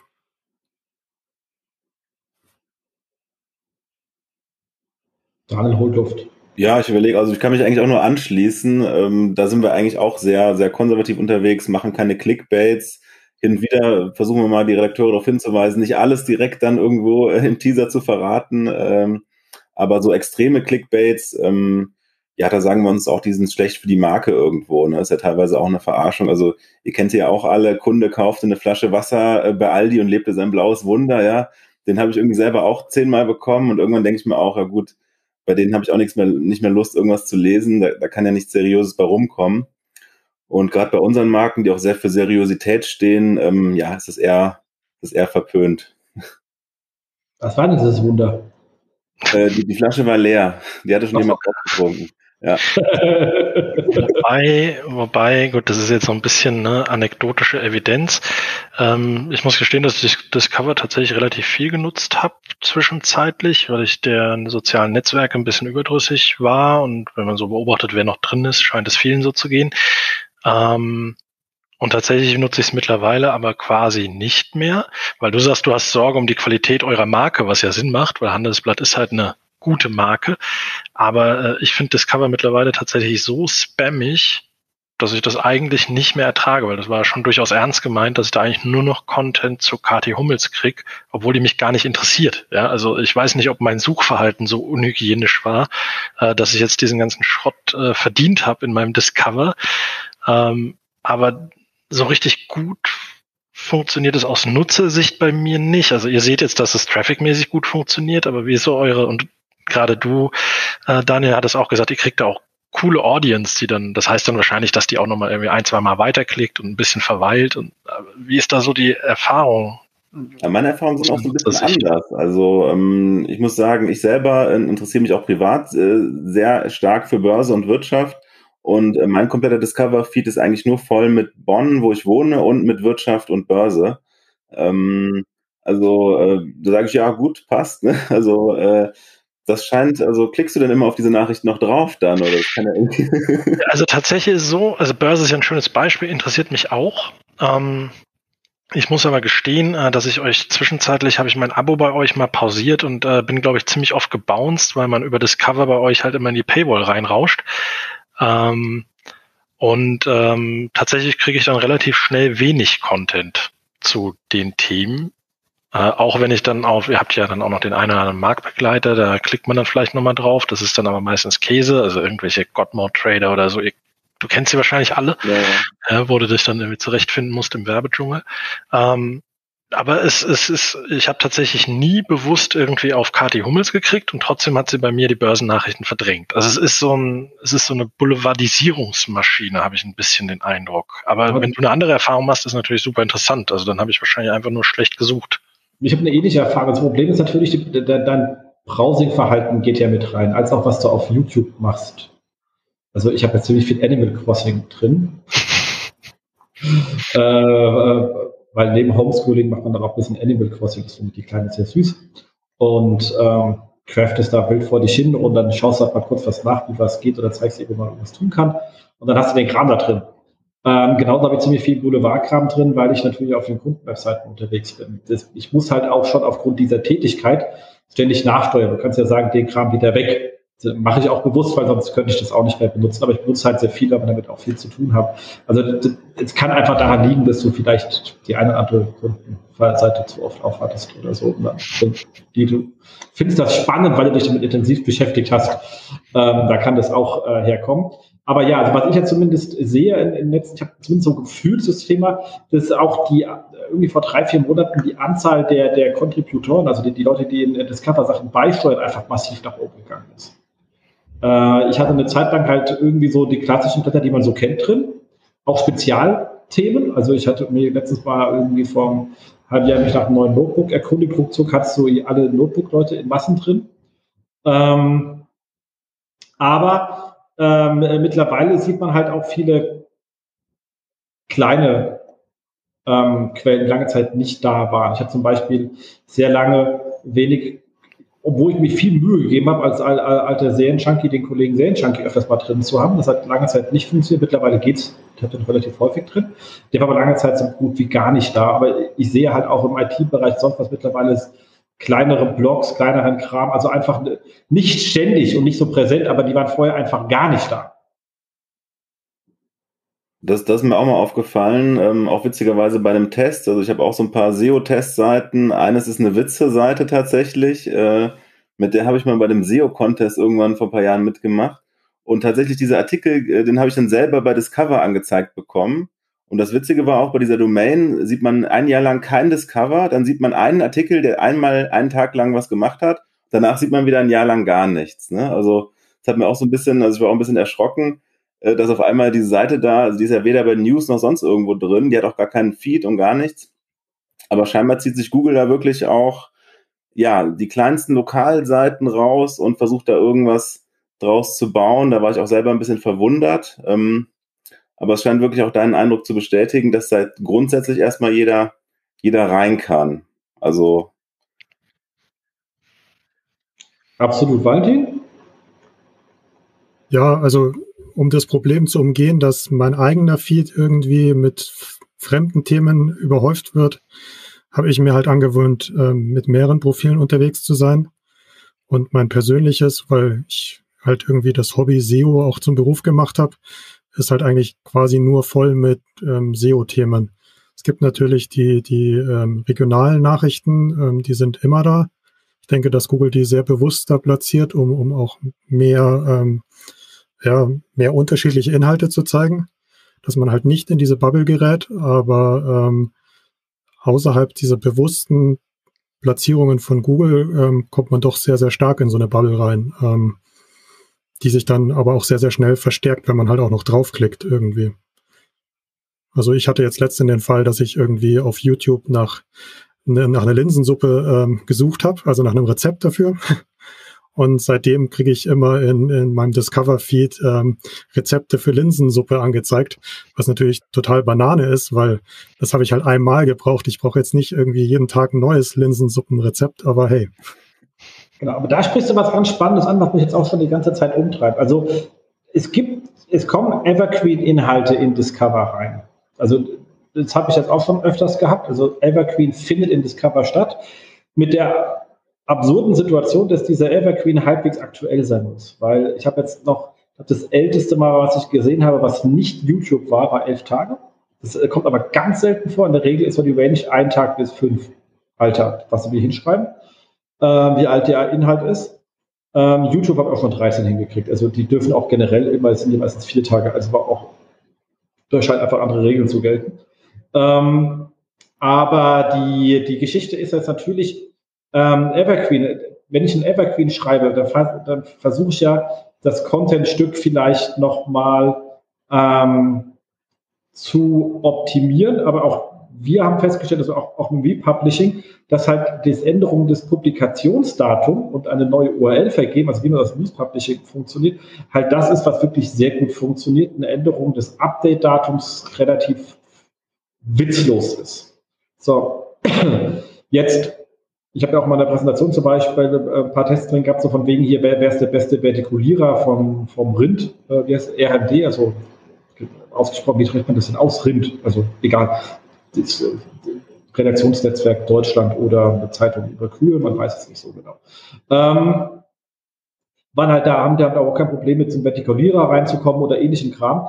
Jetzt habe ich, aber wie gehe ich jetzt damit um? Ich habe jetzt schon da mit einem anderen Kollegen auf der SMX, ich Stunden wir den Kopf zermartert. Aber eigentlich kann man hier ja klassischerweise wieder seine Redaktionskalender rausholen, weil man weiß ja, wann, also jetzt im Dezember werden sich wahrscheinlich kaum jemand um Vertikulierer kümmern, weil es nicht der Zeitraum ist. Es gibt ja Zeitpunkte, wann Themen spannend sind. Äh, auch Evergreen-Themen, also wann ist wann, wann, wann wollen die meisten Leute eine Kürbissuppe haben? Wahrscheinlich nicht im Februar. Äh, und überlegen, ob man dann die Dinger wirklich nochmal neu publiziert. Bin schon fast so weit zu gehen, dass man sie zusätzlich, also dass ich publiziert, weil ich brauche es nur für 14 Tage, das ist Cover eh wieder raus und kann es danach wieder löschen äh, und sozusagen für 14 Tage dann die Sachen doppelt habe. Also irgendwie so ein Newsordner, wo ich mein aus meinem Evergreen-Bereich, also ich habe jetzt vielleicht Ratgeber, nehme mein Evergreen, hau nochmal nach News rüber und hau nach 14 Tagen halt wieder raus. Ich habe es noch nicht gemacht, aber das ist so irgendwie eine Überlegung, wie man damit umgehen kann, weil wenn ich mir die anschaue, wie viel Zahl, also was da an Klicks drauf kommt, auf die Evergreens kommt, wenn sie da drin sind, schon eine signifikant hohe Menge, weil es geht ja um Entitäten und wir denken halt immer newsmäßig, ja, Entität, Merkel, äh, äh, Hummels, schlag mich tot. Aber was die Leute ja wirklich interessiert, sind ja Gegenstände, die sie einkaufen, Rezepte, die sie kochen und da, also das sind alles Sachen, die getriggert werden in, in, in einer sehr hohen Zahl. Also du hast richtig hohe Impressions und richtig hohe Klicks, genau wie, ähm, was mir auch nicht klar war, dass wahnsinnig Leute sich darum interessieren, welche Angebote es bei irgendwelchen Ketten gibt und dass das getriggert wird und wie viel Reichweite man mit so etwas ähm, generieren kann. Ähm, ist ja auch wie mit einer Wasserflasche, weil die, die, die triggert ja nicht wegen Wasserflasche. Die triggern wahrscheinlich, weil die bei Aldi die Wasserflasche leer war. Weißt du, was ich mal, die sie gekauft haben oder wo immer sie gekauft haben? Also der, der, der, der triggert ja Lidl, Rewe oder irgendetwas wenn du dir die Karte anschaust und nicht leere Wasserflasche. Und sich da mal Gedanken zu machen, was könnten Menschen so interessieren. Also ich weiß, dass die Kollegen zum Beispiel, die du vorhin angesprochen hast, bei Ro24 sich viel Gedanken gemacht hat, was man so anträgern könnte und dann mal probiert haben und relativ heftig waren, was dann alles hängen geblieben ist im Netz und sagen, Buch können wir öfters machen, funktioniert ja. Ähm, wie geht ihr damit um? Weil fahrt ihr da jetzt mal jenseits von der Nachrichtenlage mal wirklich mal so überlegen, was könnte denn überhaupt in Discover funktionieren? So Tests habt ihr da auch jemanden abgestellt, der sich da mal auseinandersetzt mit? Weil du kannst bei Fokus ja über alles publizieren. Außerdem habt ihr so viele Dinger im Netzwerk.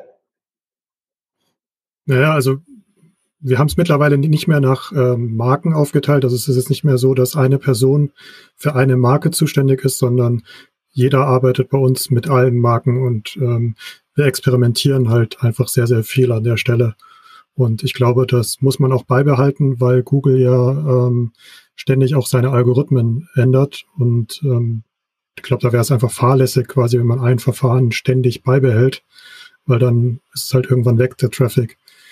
Ähm, also was wir nicht machen, ist, sage ich mal, so ein bisschen unsere wichtigen Evergreens zu republishen, weil man natürlich da so ein bisschen Gefahr läuft, ähm, dass man die dann kaputt macht für den, für den Evergreen Traffic, also für den täglichen Traffic. Also das, ich, wenn eine Geschichte irgendwie am Tag 100 Zugriffe hat, dann läppert sich das aufs Jahr gesehen halt auch. Und wenn ich die dann für einen einmaligen Peak, der dem nicht entspricht, ähm, opfere, dann habe ich irgendwas falsch gemacht. Deswegen ähm, viel experimentieren und ähm, klar, einfach mal versuchen, Themen zu finden oder auch neue Themen zu finden, auf denen man das Cover spielen kann, ist natürlich schon Teil der täglichen Arbeit, sage ich mal.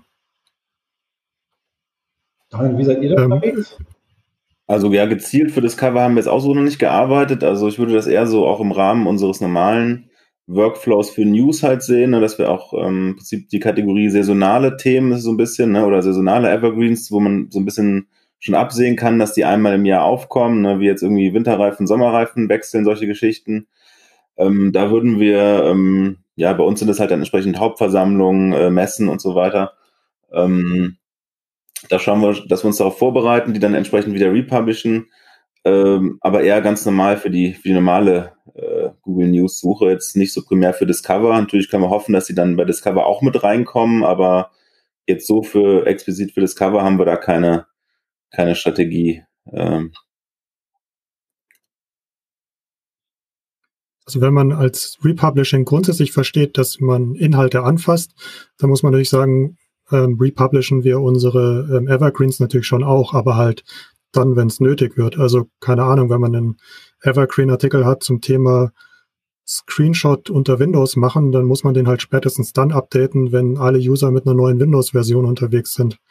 Also dieses, diese Form von Republishing, die gibt es natürlich schon bei Evergreens, aber nicht dieses harte, von dem wir jetzt eigentlich die ganze Zeit gesprochen haben, wo man irgendwie vielleicht im Worst Case sogar mehrmals täglich rangehen würde. Genau, aber einfach zu sagen, man haut den, also also es war ja auch, also ganz, das war ja die, die Konklusion, die wir auch hatten. Also bestehender Rat, also gute Evergreens, die man kennt, die hält man aktuell. Also das sind nicht erstmal Aktualisierungen im Gegensatz zu Republishing. Ähm, die hält man natürlich aktuell, wenn es Gründe sind. Aber zu sagen, also gerade wenn du so ein Evergreen hast, haben die ja trotzdem meistens so eine Saisonalität. Du siehst ja zum Beispiel, ähm, in irgendeinem Monat, der etwas stärker als in anderen Monaten, da scheint das Thema ja irgendwie auch mehr Leute zu interessieren in, in der Zeit zum Beispiel. Also wenn es jetzt nicht gerade sowas ist wie das Screenshot-Thema, was natürlich an einem Event hängt, nämlich es gibt eine neue Windows-Version. Ähm, dann zu sagen, ich nehme den, kopiere den nochmal rüber in so ein Verzeichnis Ratgeber-news.de oder minus news, äh, whatever und hau die Kopien da einfach nochmal rein mit dem aktuellen Datum und guck mal, ob, ob, der, ob das Cover das frisst. Ich will das die ganze Zeit mal irgendwo testen, ich habe noch keinen gefunden. Ich frage halt nur, vielleicht kannst, machst du es und berichtest uns darüber.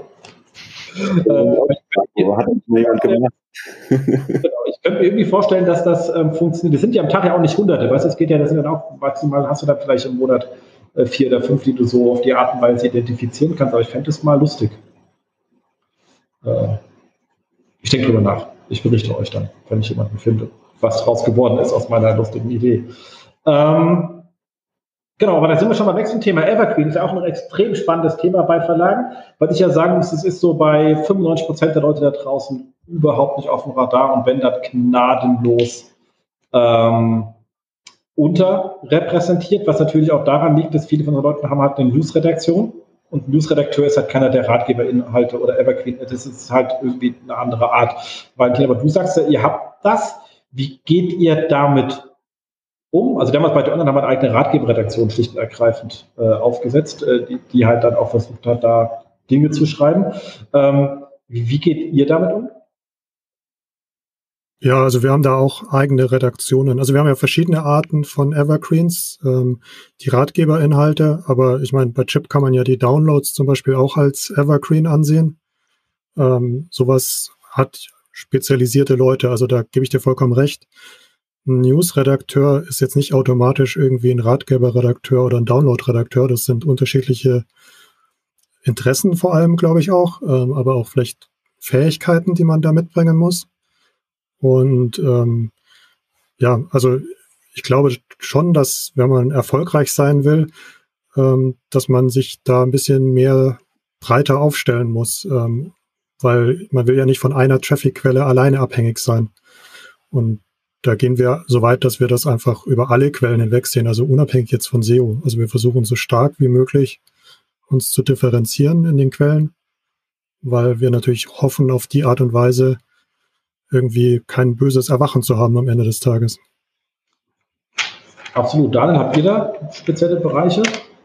In die Richtung gehen wir auch. Also wir haben jetzt auch erstmal angefangen im Reichweitenbereich, äh, da gezielt für die Reichweite zu schreiben. Ne? Einmal kann man ja ganz einfache Rankings machen dann auch in die Richtung Ratgeber gehen. Ähm, das Ganze haben wir auch getrennt von Conversion. Also wir haben quasi einen Redakteur, der vielleicht ein Conversion-Stück schreibt, sagen wir mit einer Aktienanalyse, wo auch jetzt äh, Menschen bereit wären, Geld für auszugeben. Und dann eben auf der anderen Seite einen ganz anderen Redakteur, der einfach nur äh, ja, Reichweitenstücke schreibt, wo wir einfach den Fokus haben, da wollen wir möglichst viel Reichweite holen. Die werden dann entsprechend auch auf Free gestellt, die werden nicht hinter die Paywall gelegt. Ähm, und ja, das denke ich macht auch so Sinn, dass man da das irgendwie trennt, ähm, weil es einfach anders auch scheinbar nicht, nicht so gut funktioniert. Habt ihr die dann statistisch irgendwie anders erfasst? Also, das, also ich sehe das ja bei, bei vielen, dass die einfach, also Evergreen ja schon deswegen nicht stattfinden, weil in, in, in den äh, Analytics auch nicht großartig ähm, stattfinden, weil sie mit täglich 10, 100 oder 200 Zugriffen, die ja nie in irgendwelchen Toplisten auftauchen, ähm, Deshalb wir die in der Regel immer gerne selber flecken und in extra Segment reinknüllen, sodass man das sehen kann. Da kann man auch anfangen, darauf irgendwie Ziele zu setzen. Ist ja was anderes wie Valentin Download-Bereich, der ist in sich groß genug, dass man da natürlich äh, das im Griff hat. Aber mit Content-Stücken sagt ihr da, es gibt Ziele drauf, ihr, ihr wisst, welche da sind und äh, man sagt halt, okay, das, gucken wir mal, dass wir da dieses Jahr 50 Prozent mehr machen mit dem, was da ist? Klar, also das Schöne ist, man kann es ja auch kon konkret ausrechnen. Wir können auch konkret, also ähm, wie Valentin schon sagte, so 100 äh, Visits pro Tag ist für uns auch so eine Grenze, wo wir sagen, ab da wird's wird's spannend, ne, weil das sind dann direkt mal 40.000 im Jahr. Äh, da kann sich jeder Verlag seine Hausnummer dran schreiben, wenn er das mit seinen Werbeeinnahmen multipliziert. Und solchen Case äh, nutzen wir auch ganz klar, um da auch mehr Personal für zu akquirieren. Ne? So also kann man ja ganz klar dann aufzeigen, wie erfolgreich das Ganze ist ähm, bei den Verlagsseiten vielleicht so ein bisschen das Problem, die ganzen Seiten sind ja eher auf News fokussiert. Ne? Also wir reden ja eigentlich, wir haben ja alle eine Webseite mit Teaserlisten, wo News abgebildet werden. Und da geraten wir so ein bisschen an die Grenzen, also eine eigentliche Evergreen-Seite oder so Ratgeberseite. Ja, da müssen wir von der Struktur her noch so ein bisschen Gas geben. Ne? Auch da die, die Inhalte besser abzulegen, besser zu strukturieren, äh, besser Content-Hubs äh, zu bauen mit diesen Inhalten. Ähm, das ist noch so ein bisschen lose über die Seite verteilt. Das müssen wir so ein bisschen besser noch clustern. Aber in die, in die Richtung arbeiten wir halt eben auch. Ist ein spannendes Thema, was gerade Struktur. Also in der Regel sind ja, also viele Verlagsseiten sind ja sehr schwach strukturiert. Du hast so irgendwie fünf Ressorts, acht Ressorts ähm, als Einstieg und äh, wenn du dann durchcrawlst, hast du halt so eine Klicktiefe von 84.312, weil die Archive halt dann bis nach Bagdad durchgehen, wenn sie überhaupt paginieren. Oder du hast halt drei Millionen Earthen URLs, weil sie halt nirgendwo hängen. Das ist Worst Case, den du. Ähm, die Lösung war ja immer Schlagwortseiten an der Stelle, wenn man die macht. Und da gibt es ja irgendwie zwei, zwei Modelle, irgendwie, ich hau alles raus. Das hat ja lange Zeit gut funktioniert, kann man sich mal bei irgendwie Welt anschauen oder sonst was, die da irgendwie 12.000 Schlagwortseiten haben, funktioniert jetzt gar nicht mehr so gut. Oder man geht da eher spitz ran und sagt, ich weiß bewusst, welche ich anlege und die sind dann halt auch ordentlich gepflegt und die funktionieren eigentlich noch und funktioniert als immer, die haben eine relativ gute Sichtbarkeit. Ähm, wie geht ihr mit den Themen um? Und ist das überhaupt noch ein Mittel, was ihr sagt, das, das, da, da beschäftigt man sich überhaupt noch mit? Also als ich damals angefangen habe beim Handelsblatt, hatten wir auch tatsächlich irgendwie 20, 30.000 Schlagwortseiten pro Marke, äh, irgendwie zehn Versionen von Angela Merkel, äh, Merkel, Angela und Bundeskanzlerin und so weiter. Das haben wir auch komplett aufgeräumt. Und ähm, ja, grundsätzlich ist ja schon so eine SERP in SERP, die man dann, dann hat bei so einer Schlagwortseite irgendwie. Äh, da haben wir auch versucht, so ein bisschen einen Mehrwert für den Leser zu generieren. Also wir haben einmal diese Schlagworte abonnierbar gemacht, was natürlich auch ein Trigger ist für die Registrierung, dass man sagen kann, hey, du kannst jetzt hier, immer wenn es was Neues zum Thema gibt, äh, kannst es eben abonnieren.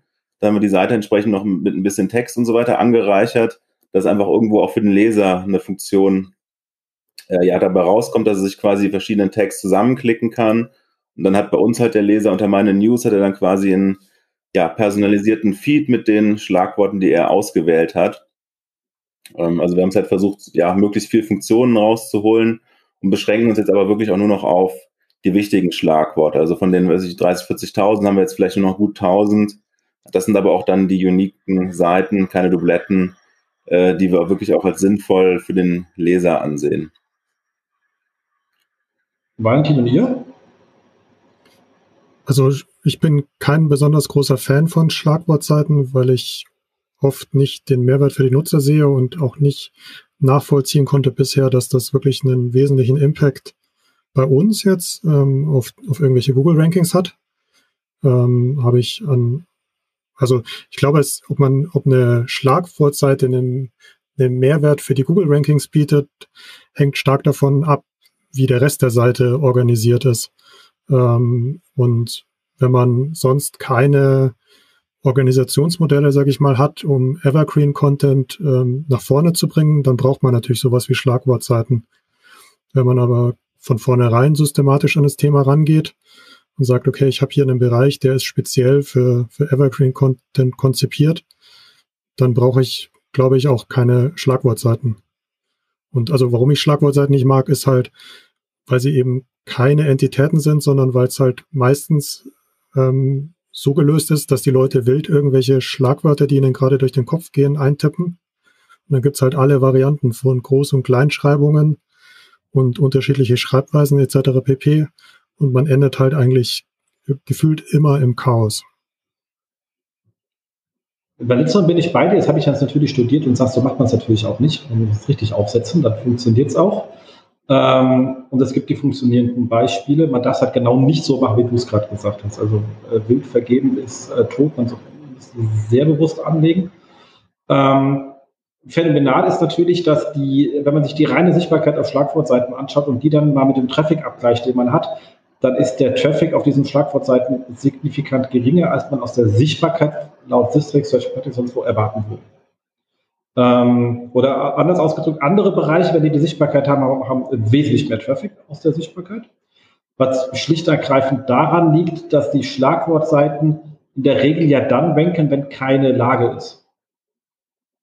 Weil wenn eine Lage ist, ich die in der Regel durch einen aktuellen Artikel ersetze. Also zumindest ist es so gefühlt.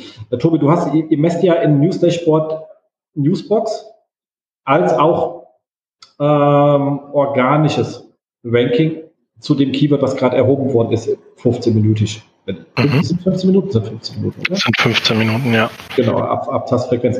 Siehst du da irgendwie eine Korrelation, dass wenn das, ähm, wenn man organisch ist, auch die Newsbox ganz gut triggert oder gibt es da null? Ich muss immer ein bisschen aufpassen mit den Aussagen, damit nicht alle sofort sagen, ja, da, das ist das Geheimrezept. Also es gibt schon einen Zusammenhang, dass Artikel besser organisch ranken oder länger organisch ranken, wenn sie auch in News gerankt haben. Ähm, man sieht es halt tatsächlich bei solchen, solchen Klassikern wie, keine Ahnung, Weihnachten, Winterreifen etc., ähm, dass da immer wieder dieselben auftauchen. Also es scheint einen Zusammenhang zu geben und es scheint auch so ein Verhalten zu geben, dass ähm, ein Thema, was nicht weg ist oder irrelevant nach der News-Situation oder der News-Lage, äh, dass das gerne mal in den organischen Index dann, dann sozusagen runterplätschert. Ja. Ähm, Im Idealfall ist dann natürlich auch die Newsbox weg. Unsere These ist, solange die Newsbox drüber ist, dann bringt das Ranking darunter dann nicht mehr so viel. Aber manchmal verschwindet die Newsbox, weil es einfach nicht mehr so nachrichtlich ist. Äh, es bleibt aber ein organisches Ranking hängen. Wie viel das jetzt tatsächlich dann bringt, also ne, wenn die Arbeitsthese, glaube ich, der wir alle zustimmen, ist ja, dass die Newsbox dann erscheint, wenn ein bestimmtes Suchvolumen über einen bestimmten kleinen Zeitabschnitt da ist. Äh, also ob das, was es bringt, kann ich nicht sagen, aber dass es dieses äh, sozusagen runterwandern aus Newsboxen in organische Rankings gibt, das beobachten wir schon. Das ist ja schon mal etwas. Also wie gesagt, ich habe so ein bisschen das Bauchgefühl auch umgedreht wenn ich schon in den Top 10 drin bin, und da kommen halt Schlagwortseiten mich ins Spiel, also ich bin schon vor der da, kriege ich relativ schnell die Position mit dem aktuellen Artikel belegt und habe auch relativ häufig was in den ähm, Newsboxen. Ich habe bei diversen Kunden gesehen, wo wir Schlagwortseiten eingeführt haben, und zwar kontrolliert, also 100, 200, 300, war das nicht so riesengroß, dass die über alle Themen äh, gegangen wären. Ähm, so dass die alle, sag mal, wenn ihr in der Lage seid, einen Einführung, sinnvollen Einführungstext zu schreiben, die Menge machst du und mehr nicht, weil dann, nicht weil ich einen Einführungstext so wichtig finde, sondern weil das ein Trigger ist, wenn du sagst, ich brauche eine halbe Stunde, um das Ding anzulegen, dann beschränkst du dich. Also das ist eher sozusagen der Trigger. Aber wir haben gesehen, dass wir da durchaus, also man hat so ein Gefühl gehabt, dass wir danach auch in, in, in News zu dem Thema etwas äh, besser abgeschnitten haben, wenn wir in den, äh, zu den Schlagwortseiten auch vorher Rankings hatten in diesen ähm, Lagen. Aber das ist so gefühlt als Rückmeldung von der Redaktion, dass es jetzt besser klappt, etc. Ich habe keine Datenerhebung gemacht. Also es kann auch einfach sein, dass es einfach ein falsches Bias ist und man sich einfach nur freut. Das bitte ist jetzt auch nicht als, das ist erstmal eine lange Liste von Sachen, die ich mal ausmessen möchte, noch nicht zu gekommen bin. ähm, aber äh, die man da durchaus mal ähm, abgleichen kann. Mir fehlt aber auch noch das mathematische Modell. Man fällt jetzt relativ ein, äh, einfaches ein, äh, um mich zu bestätigen. Aber man soll ja äh, sich falsifizieren und nicht äh, bestätigen. Sonst äh, findet man wieder nur den Bias, den man eh schon hatte. Es ist ja auch nicht disjunkt. Also wenn ich für den organischen Index optimiere, das, die Maßnahmen dafür sind ja nicht disjunkt zur SEO, äh, zur News-Optimierung. Äh, bei News habe ich ja das Thema Keyword in Title und das Thema Aktualität ein bisschen stärker und das Thema, ich muss halt in News drin sein. Äh, darüber hinaus ist es ja dieselbe Disziplin. Also insofern ist es extrem naheliegend, dass wenn ich was für den einen äh, Index tue, dass mir das für den anderen auch hilft. Äh, zumindest wenn wir halt annehmen, dass äh, Google versucht eben nutzerzentrierte Ranking-Kriterien äh, etc. zu nutzen. Also ich stimme dir hundertprozentig zu, dass es, äh, wir beobachten das auch, aber es ist alles so anekdotisch. Ja? Genau. Äh, ich glaube halt, sobald jemand anfängt, SEO zu machen, hilft ihm das und zwar in beiden Indizes ne? oder, oder das professioneller zu betreiben. Absolut. So kommen wir zum anderen spannenden Thema, was jetzt mittlerweile läuft, weil früher mal extrem ähm, verpönt, ist Thema ähm, Textautomatisierung. Mittlerweile gibt es ja da ähm, so von Retresco über AX Semantik, also Leute, die halt einfach da ein Business draufgesetzt haben und nicht aus der ähm, Spam-Ecke rauskommen. Und es gibt ja ja auch diverse Themen, die sich dafür anbieten, wo man sagt, okay, das würde ich, ist, ist es gibt eine Zielgruppe, aber die ist zu klein, als dass ich die dauerhaft bediene, schlicht und ergreifend. Ähm, äh, weil sich einfach nicht rechnet, wenn es ein Mensch macht, aber eigentlich wäre es schon gut, wenn man diese Info hätte. So klassischerweise so Fußballberichte von unteren Ligen, äh, Wetter, Wertpapierkurse, Horoskope, glaube, die kannst auch automatisch, sowas sollte eh kein Mensch schreiben müssen, ganz ehrlich, aber äh, anderes Thema. Ähm, schreibt ja auch nur äh, einer und der verkauft es an alle. Ähm, wie, seht ihr dieses Thema, also immer auch unter dem, dem Hinblick, dass ich halt nochmal spitze Zielgruppen ansprechen kann, für die ich ja wieder Nutzersignale einsammeln kann und vielleicht dann aufs Größere wieder einzahlt, ähm, als auch das Thema, dass das immer noch ähm, lange Zeit für Google News wichtig war, die Menge der Sachen, die man hat, also als man gewisse Mengengerüste überhaupt erreichen kann. Ähm, Valentin, ist es ein Thema, wo du sagst, spannend oder Käse? Also wir haben das jetzt seit zwei Jahren oder so, oder vielleicht sind es auch nur anderthalb, keine Ahnung, nicht mehr gemacht. Also wir hatten mal eine Zeit lang sehr intensiv damit experimentiert mit Textautomatisierung. Ähm, zuletzt waren es ähm, Aktientexte, ähm, aber wir hatten auch schon mit Wetterinhalten da experimentiert. Mit Fußball haben wir da jetzt nicht so sehr experimentiert.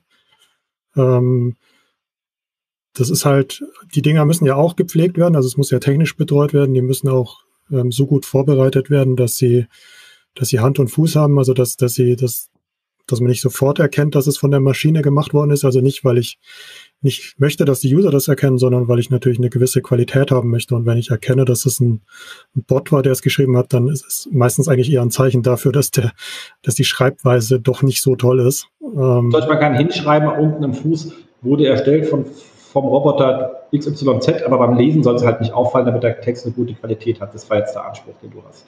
Genau, genau, das wäre jetzt unser Anspruch und wenn wir sowas machen, dann muss ich das natürlich auch irgendwie refinanzieren. Also ähm, auch wenn es natürlich günstiger ist, als einen Menschen hinzusetzen, es kostet natürlich trotzdem Geld und ähm, dann muss man halt viel rechnen und ähm, das letzte Ergebnis war halt, es rechnet sich unterm Strich nicht.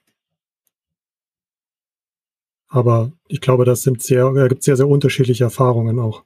Aber es hat jetzt auch nicht wehgetan. Also ihr habt jetzt nicht eine Penalty von Google bekommen oder irgendwas, sondern es hat in sich erstmal funktioniert, war nur nicht groß genug. Nee, also eine Penalty haben wir jetzt nicht gehabt. Was wir bei, bei dem Wetterthema gesehen haben, ist, dass wir am Anfang sehr, sehr zuverlässig ähm, damit Newsboxen bei Google öffnen konnten für im Prinzip jeden Ort in Deutschland, egal wie viel Einwohner. Ähm, kommt natürlich kein Traffic drüber, also oder sehr, sehr wenig Traffic darüber. Und irgendwann hat Google dieses ähm, Öffnen von Newsboxen einfach ähm, eingestellt. Also ähm, keine Ahnung, was da genau jetzt der Hintergrund war, aber ich könnte mir durchaus vorstellen, dass sie da gegengesteuert haben. Verstehe. Ich meine, die haben halt auch ihre eigene Wetterbox, also klar. Das kommt natürlich noch dazu. Ja. Aber da sind wir, da sage ich mal, also wir wir haben ja hier auch den deutschen Weather Channel, also genau die Firma, die die Daten an Google liefert. Da sind wir sowieso an einer ganz anderen Position. Absolut. Dann habt ihr damit was mal getan? Und wenn ja, war das jetzt mal nicht kaufmännisch, das ist mal eine andere Frage, aber meinst du, also hat Google gemoppert oder hat es äh, wenigstens in dem Rahmen, den man sich gedacht hat, auch geformt? Genau, hat auch, also im Prinzip auch ähnliche Erfahrungen wie Valentin. Wir hatten auch die automatischen Börsenberichte laufen für Einzelaktien also im Prinzip ist das Thema ja auch immer da, wo mehr Daten sind, macht das irgendwo Sinn oder fängt das an, Spaß zu machen? Ähm, auch eine ähnliche Erfahrung, die ging in die Newsbox, es kam ein gewisser Traffic dabei rum, aber Teilweise waren das auch so Nachrichten, ja, die Aktie geht heute seitwärts, es gibt keine News. Also dann hat sich am Ende auch dann der ein oder andere Leser beschwert, warum er jetzt eine Seite, die in der Vierseite durchlesen musste, nur da, dafür, dass es keine News gibt im Endeffekt. Und ähm, dann hast du natürlich auch Kosten, du hast Qualitätsprobleme, wenn jetzt Aktien zum Beispiel ein, ein ganz einfaches Beispiel, wenn eine Dividende ausgeschüttet wird, schreibt das Tool am nächsten Tag, äh, die Aktie äh, fällt wie ein Stein, ähm, wenn du es nicht quasi angepasst hast, weil dann natürlich ja die Dividende abgezogen wird. Oder wenn ein Indexwechsel kommt, also es gibt oder, oder von mir aus auch Aktiensplits, Spin-offs, es gibt so viele Sonderfälle, wo wir am Ende nachpflegen mussten. Und ähm, die Technik war auch wirklich nicht weiter als, ja, schon so ein Lückentext 2.0. Ne? Also wenn wir jetzt wirklich eine KI hätten, die dann sagen könnte, die Aktie ist heute hochgegangen, weil das und das passiert äh, ist und noch besser, du solltest die jetzt kaufen, verkaufen oder halten. Wenn wir auf dem Niveau sind, ich glaube, da müssten sich auch Redakteure dann äh, warm anziehen, aber ich glaube, da brauchen wir noch ein paar Jahre, bis wir da hinkommen.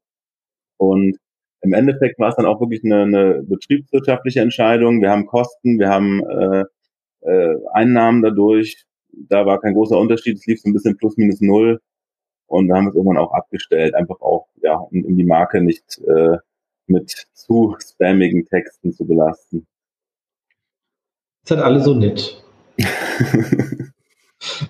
Tobi, rein jetzt mal zu diesem Thema Menge an, an äh, Inhalten, die rausgehen für News. Siehst du immer noch irgendwie, dass man dass gewisse Mindestmengen notwendig sind, damit News überhaupt irgendwie halbwegs sinnvoll für irgendjemand? Natürlich bei dem Top-Portal, aber die schauen ja alle viel, also, sondern, aber ihr habt ja auch äh, ihr habt ja jeden, der News aufschlägt, bei euch drin.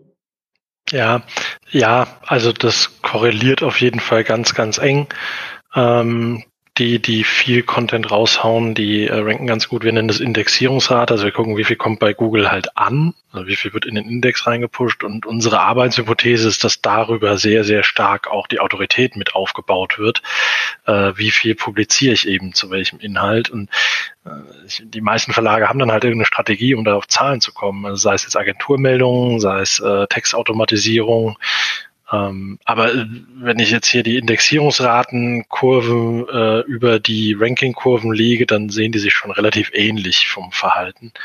Und im Umkehrschluss ähm, kleine Portale, gerade so Verticals, die haben meistens unserer Erfahrung nach damit dann wirklich Probleme, auf die Mengen zu kommen äh, und werden dann halt verdrängt von, äh, sage ich mal, den Verticals von größeren Verlagen oder den Spin-offs aus größeren Verlagen, die halt da mehr Inhalt haben. Auch aber wiederum der Hinweis, ne, jetzt pure Menge macht's halt dann auch nicht besser. Also diese ganzen drehenden Agenturmeldungen machen jetzt den Index nicht zu einem informativeren Ort. Also es ist ein bisschen schade, dass es so ist, aber äh, rein technisch, rein SEO-mäßig scheint äh, ein gewisser ne, Spam-Faktor äh, hier auch hilfreich zu sein. Spam ist immer gut. Ähm, Kommen wir gleich so zum Gegenthema dazu. Das habe ich natürlich jetzt hier mit ähm, Fokus im Handelsblatt zwei Leute, die auf getrasselten Dickschiffen sitzen. Ähm, trotzdem mal zu euch die Frage, weil wir haben damit relativ gute Erfahrungen gemacht, ist mit dem ganzen Thema Depublizierung und Aufräumen.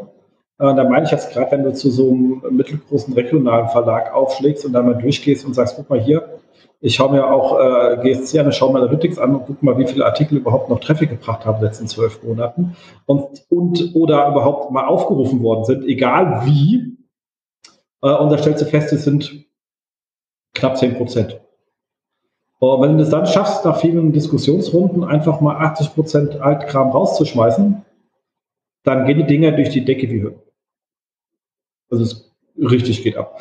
Ähm, Achtet ihr bei euch drauf, dass äh, irgendwie äh, Sachen wieder rausgenommen werden nach einiger Zeit? Habt ihr überhaupt Content-Arten? Ich finde ja bei so uns Front sagen, so, wenn ich schon DPA durchreiche, dann haust automatisch auch wieder raus oder Polizeimeldungen. Es gibt ja die ganzen Kram, den man da alles mal nach Google durchreichen kann. Ähm, da bin ich nämlich nicht total sinnlos aufblähe. Also äh, Depubliziert, äh, Depublizierung, ähm, Ablaufstrategien, ähnliches, habt ihr das auf dem Schirm? Und beim Thema sagt ihr einfach, Fokus egal. Klappt schon, weil es einfach zu groß. Nee, es ist in den vergangenen Jahren wichtiger geworden. Also wir haben früher nicht aufgeräumt. Muss man natürlich dazu wissen, dass Focus und Chip speziell halt auch schon sehr, sehr alte Seiten sind. Das heißt, da haben sich halt über 25 Jahre irgendwie Altlasten aufgebaut und ähm, da haben wir natürlich schon gemerkt, dass wenn man, wenn man aufräumt, dass man einen positiven Effekt sieht. ich glaube, also was ich so beobachte, wenn ich, wenn ich mit anderen SEOs von sehr, sehr kleinen Seiten rede, dass die das Gefühl haben, wenn sie jetzt hier irgendwie drei Seiten löschen, dass sie da einen großen Effekt sehen. Das wird meiner Meinung nach nicht passieren. Aber wenn ich irgendwie von, sage ich mal, 10.000 plus Seiten, die ich oder URLs, die ich löschen kann, rede, dann glaube ich durchaus, dass man Effekte sieht und ich bilde mir ein, wir haben die auch bei uns schon gesehen. Daniel? Also ja, wir versuchen es halt in den letzten Jahren eher so in den Prozess auch zu integrieren, dass wir zum Beispiel DPA-Meldungen nach einem gewissen Zeitraum automatisch auslaufen lassen, irgendwie auf 410 Stellen ähm, oder auch ja Evergreens immer wieder aktualisieren, aber ich habe tatsächlich auch noch an äh, Altlasten da liegen, äh, auch so ähnlich wie im Valentin-Portal gibt's seit vor 2000 und da haben wir noch 20 Jahre Müll vor uns, den wir noch aufräumen können, äh, wenn dann mal Zeit ist. ähm, aber das ist natürlich dann auch wieder eine Diskussion mit der Redaktion. Äh, wenn jemand was im Archiv äh, lesen will, ein Redakteur ist halt auch, wenn er im Endeffekt sein Lebenswerk hat, er irgendwie 2000 Artikel auf dem Portal. Ich sage ihm halt, okay, ich würde gerne 1950 davon löschen. Ähm, dann müssen wir erstmal schauen, dass wir die vielleicht in ein Archiv packen, dass sie noch irgendwo zugänglich sind. Ne? Bitte nicht für Google, aber irgendwie ähm, müssen wir da noch eine größere Lösung finden. Also die große Aufraumaktion äh, steht bei uns noch äh, vor der Tür. Ja, ist ja schön, wenn man noch Wachstumspotenzial hat. Ist doch was Schönes. Ich denke, meist eine runde Nummer. Ich würde gerne noch zum Thema abbiegen und zwar ein bisschen ist so, ähm, ein bisschen Politik, Verlage und Google ist ja auch so eine Art Hassliebe. Ähm, da möchte ich natürlich jetzt nicht dazu wissen, wie eure Verlage dazu stehen. Darüber dürft ihr gar nicht reden. Ähm, äh, sondern vielleicht wie eher so ein bisschen so die, die, die ähm, Entwicklung seht oder was ihr glaubt, was da vielleicht noch kommen könnte. Weil es gibt ja dieses äh, Publisher Allianz von, von äh, Google, wo man so ein bisschen auf die Verlage zugegangen ist und auch etwas Geld ausschüttet. Ähm, wir haben jetzt aber auch das neue äh, Urheberrechtsgesetz mitsamt Vergütungsmöglichkeiten. Das letzte ist ja gnadenlos gescheitert, weil es einfach nicht passiert ist. Ähm, äh, und es gibt halt noch so das Thema die News Karussellboxen, wenn größer, kleiner. Ich habe jetzt mal gar nicht vom News ganz weggesehen, voller Überraschung festgestellt, ich habe letztens was Lokales gesucht und habe dann unseren eigenen Telefonbucheintrag gefunden, also hier von der Form vom Unternehmen. Ähm, aber über der Localbox, in einer Extra-Box, wieder, die ja auch aus so einem Verlagskompromiss herausgekommen, also Entschuldigung, aus, aus so einem äh, Rechtsstreit von diesen ähm, ähm, Preissuchmaschinen und Telefonbuchverlagen, die ja auch ihre eigenen Rechtsstreitigkeiten mit Google und deshalb, glaube ich, dieser EU-Kompromiss, aus dem das rausgefallen ist, was dazu geführt hat, dass ich mir erstmal den scheiß Telefonbucheintrag angeschaut habe und dann mich beschäftigt, wie kann ich ihn dann optimieren, weil ich jetzt weiß, kann man kann den finden. hat mich ja vorher nicht interessiert, was da drin steht. Ähm, aber was, was wird da kommen? Werden wir Australien und es gibt keinen, gibt nur noch, wir müssen alle Bing lernen, äh, whatever. Tobi, du bist halt auch mal sehr, du kannst auch am freisten reden an der Stelle. Ja, ähm, tatsächlich Australien ist halt ein guter, guter Hinweis, weil wir das auch ganz konkret mitkriegen. Wir haben da äh, relativ viele Kunden, äh, die sich jetzt fragen, woher sie in Zukunft ihren schönen Traffic kriegen.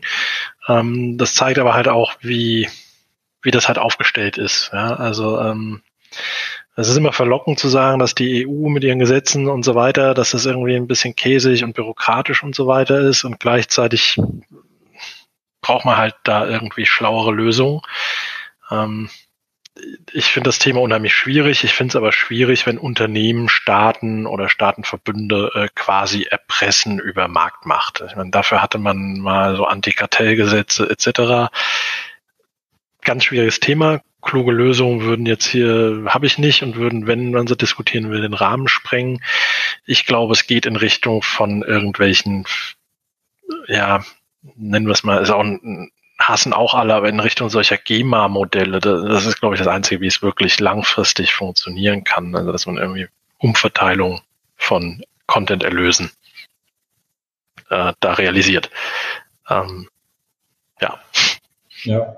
Ansonsten, man wollte, ihr habt jetzt ja auch dieser, man, ihr könnt ja diese, man kann ja diese, diese, ich vergesse den Namen ständig, weil es so absurd ist, also im Publisher Center diese fünf News da immer am Tag erfassen. Und da, also, wie heißt das?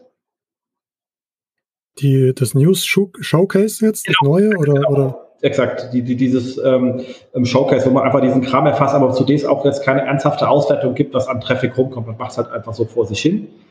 Ähm, und äh, wird dann aus diesem Google-Topf dafür auch äh, etwas entlohnt.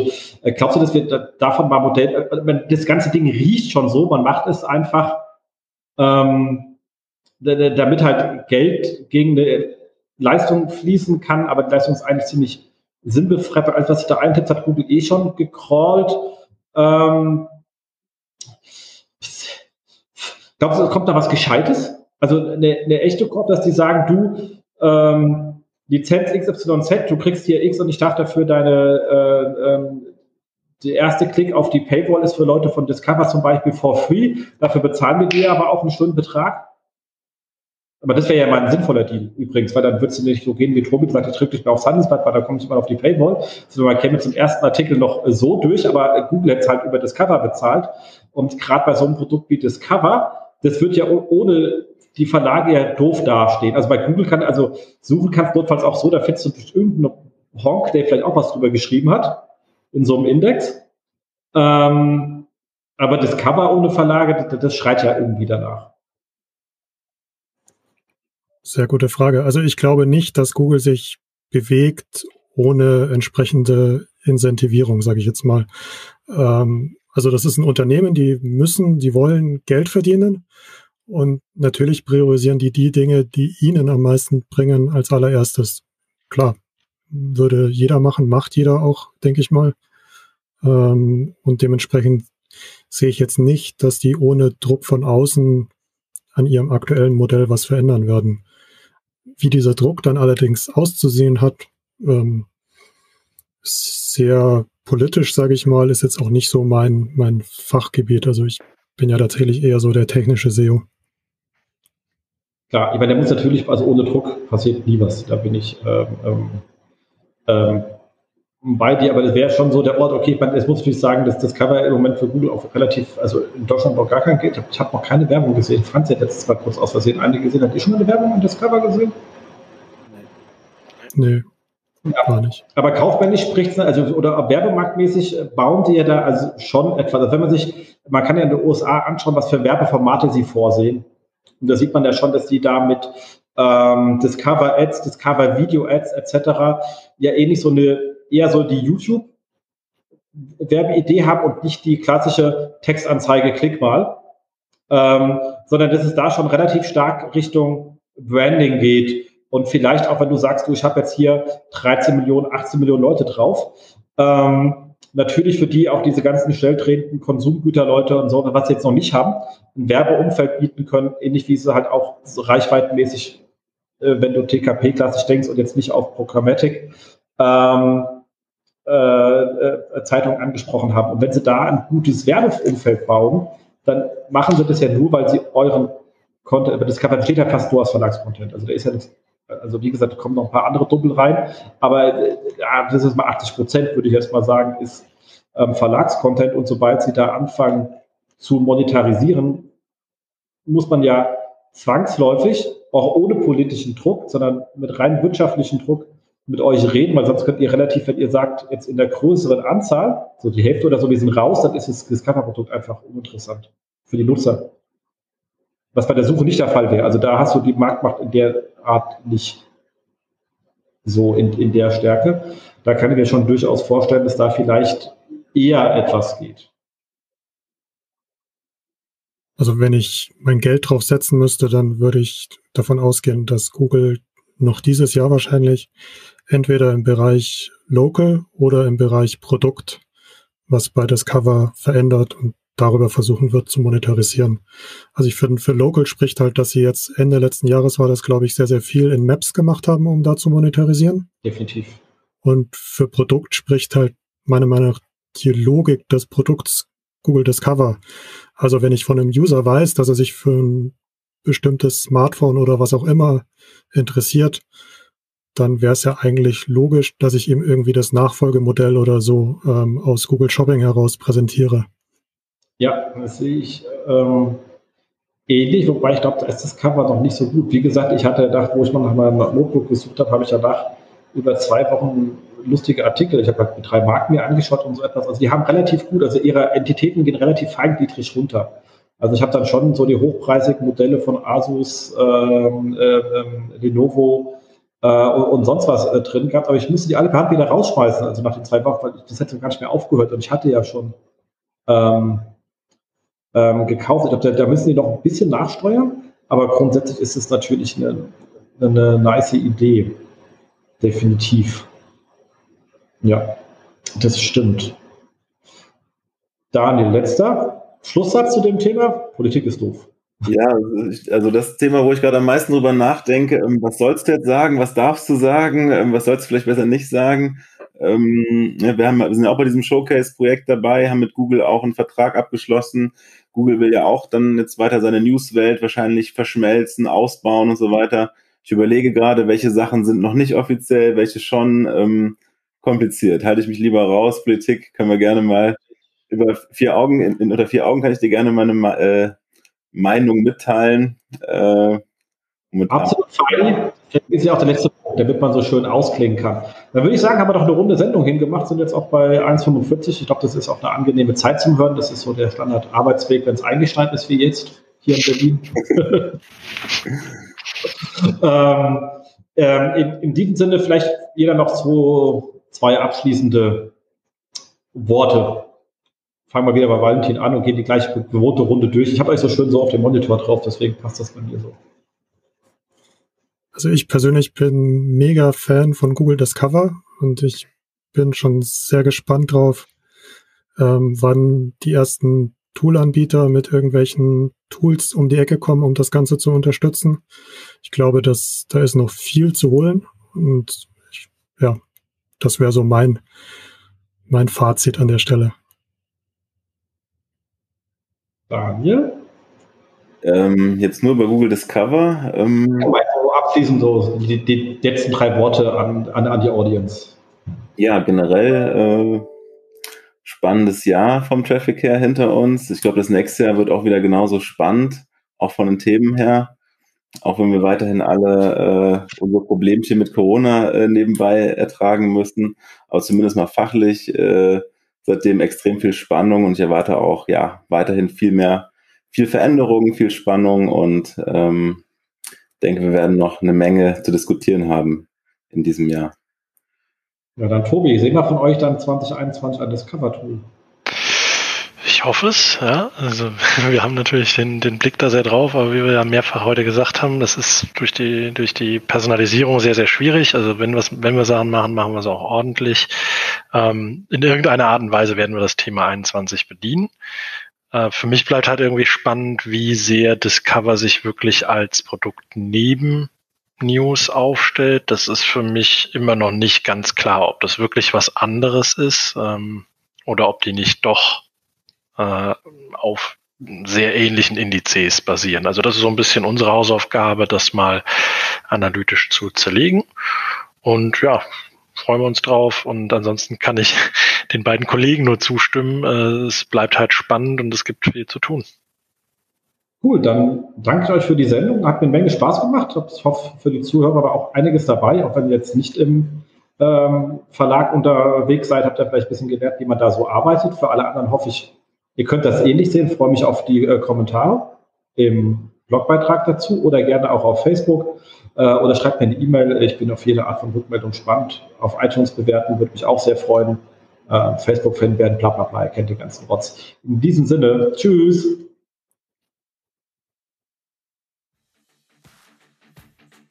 Das war sie, die aktuelle Ausgabe des SEO-Haus. Wir bedanken uns bei euch für die geteilte Aufmerksamkeit und hoffen, die Show hat euch gefallen. Kommentiert in unserem Blog, wir freuen uns über jede Art von Kommentare oder auf unserer Facebook-Seite. Wir beantworten alle Kommentare möglichst zeitnah und vergesst nicht, uns auf iTunes zu bewerten, weil ihr wisst, iTunes ist das Gold des Podcasts. Dementsprechend bitten wir um viele, viele reichliche 5-Sterne-Bewertungen, am besten mit coolen Kommentaren. Danke dafür. Dann hören wir uns in zwei bis vier Wochen wieder und wir freuen uns, wenn ihr dann wieder einschaltet bei dem SEO-Haus, SEO von uns für euch. Und jetzt Rank Well.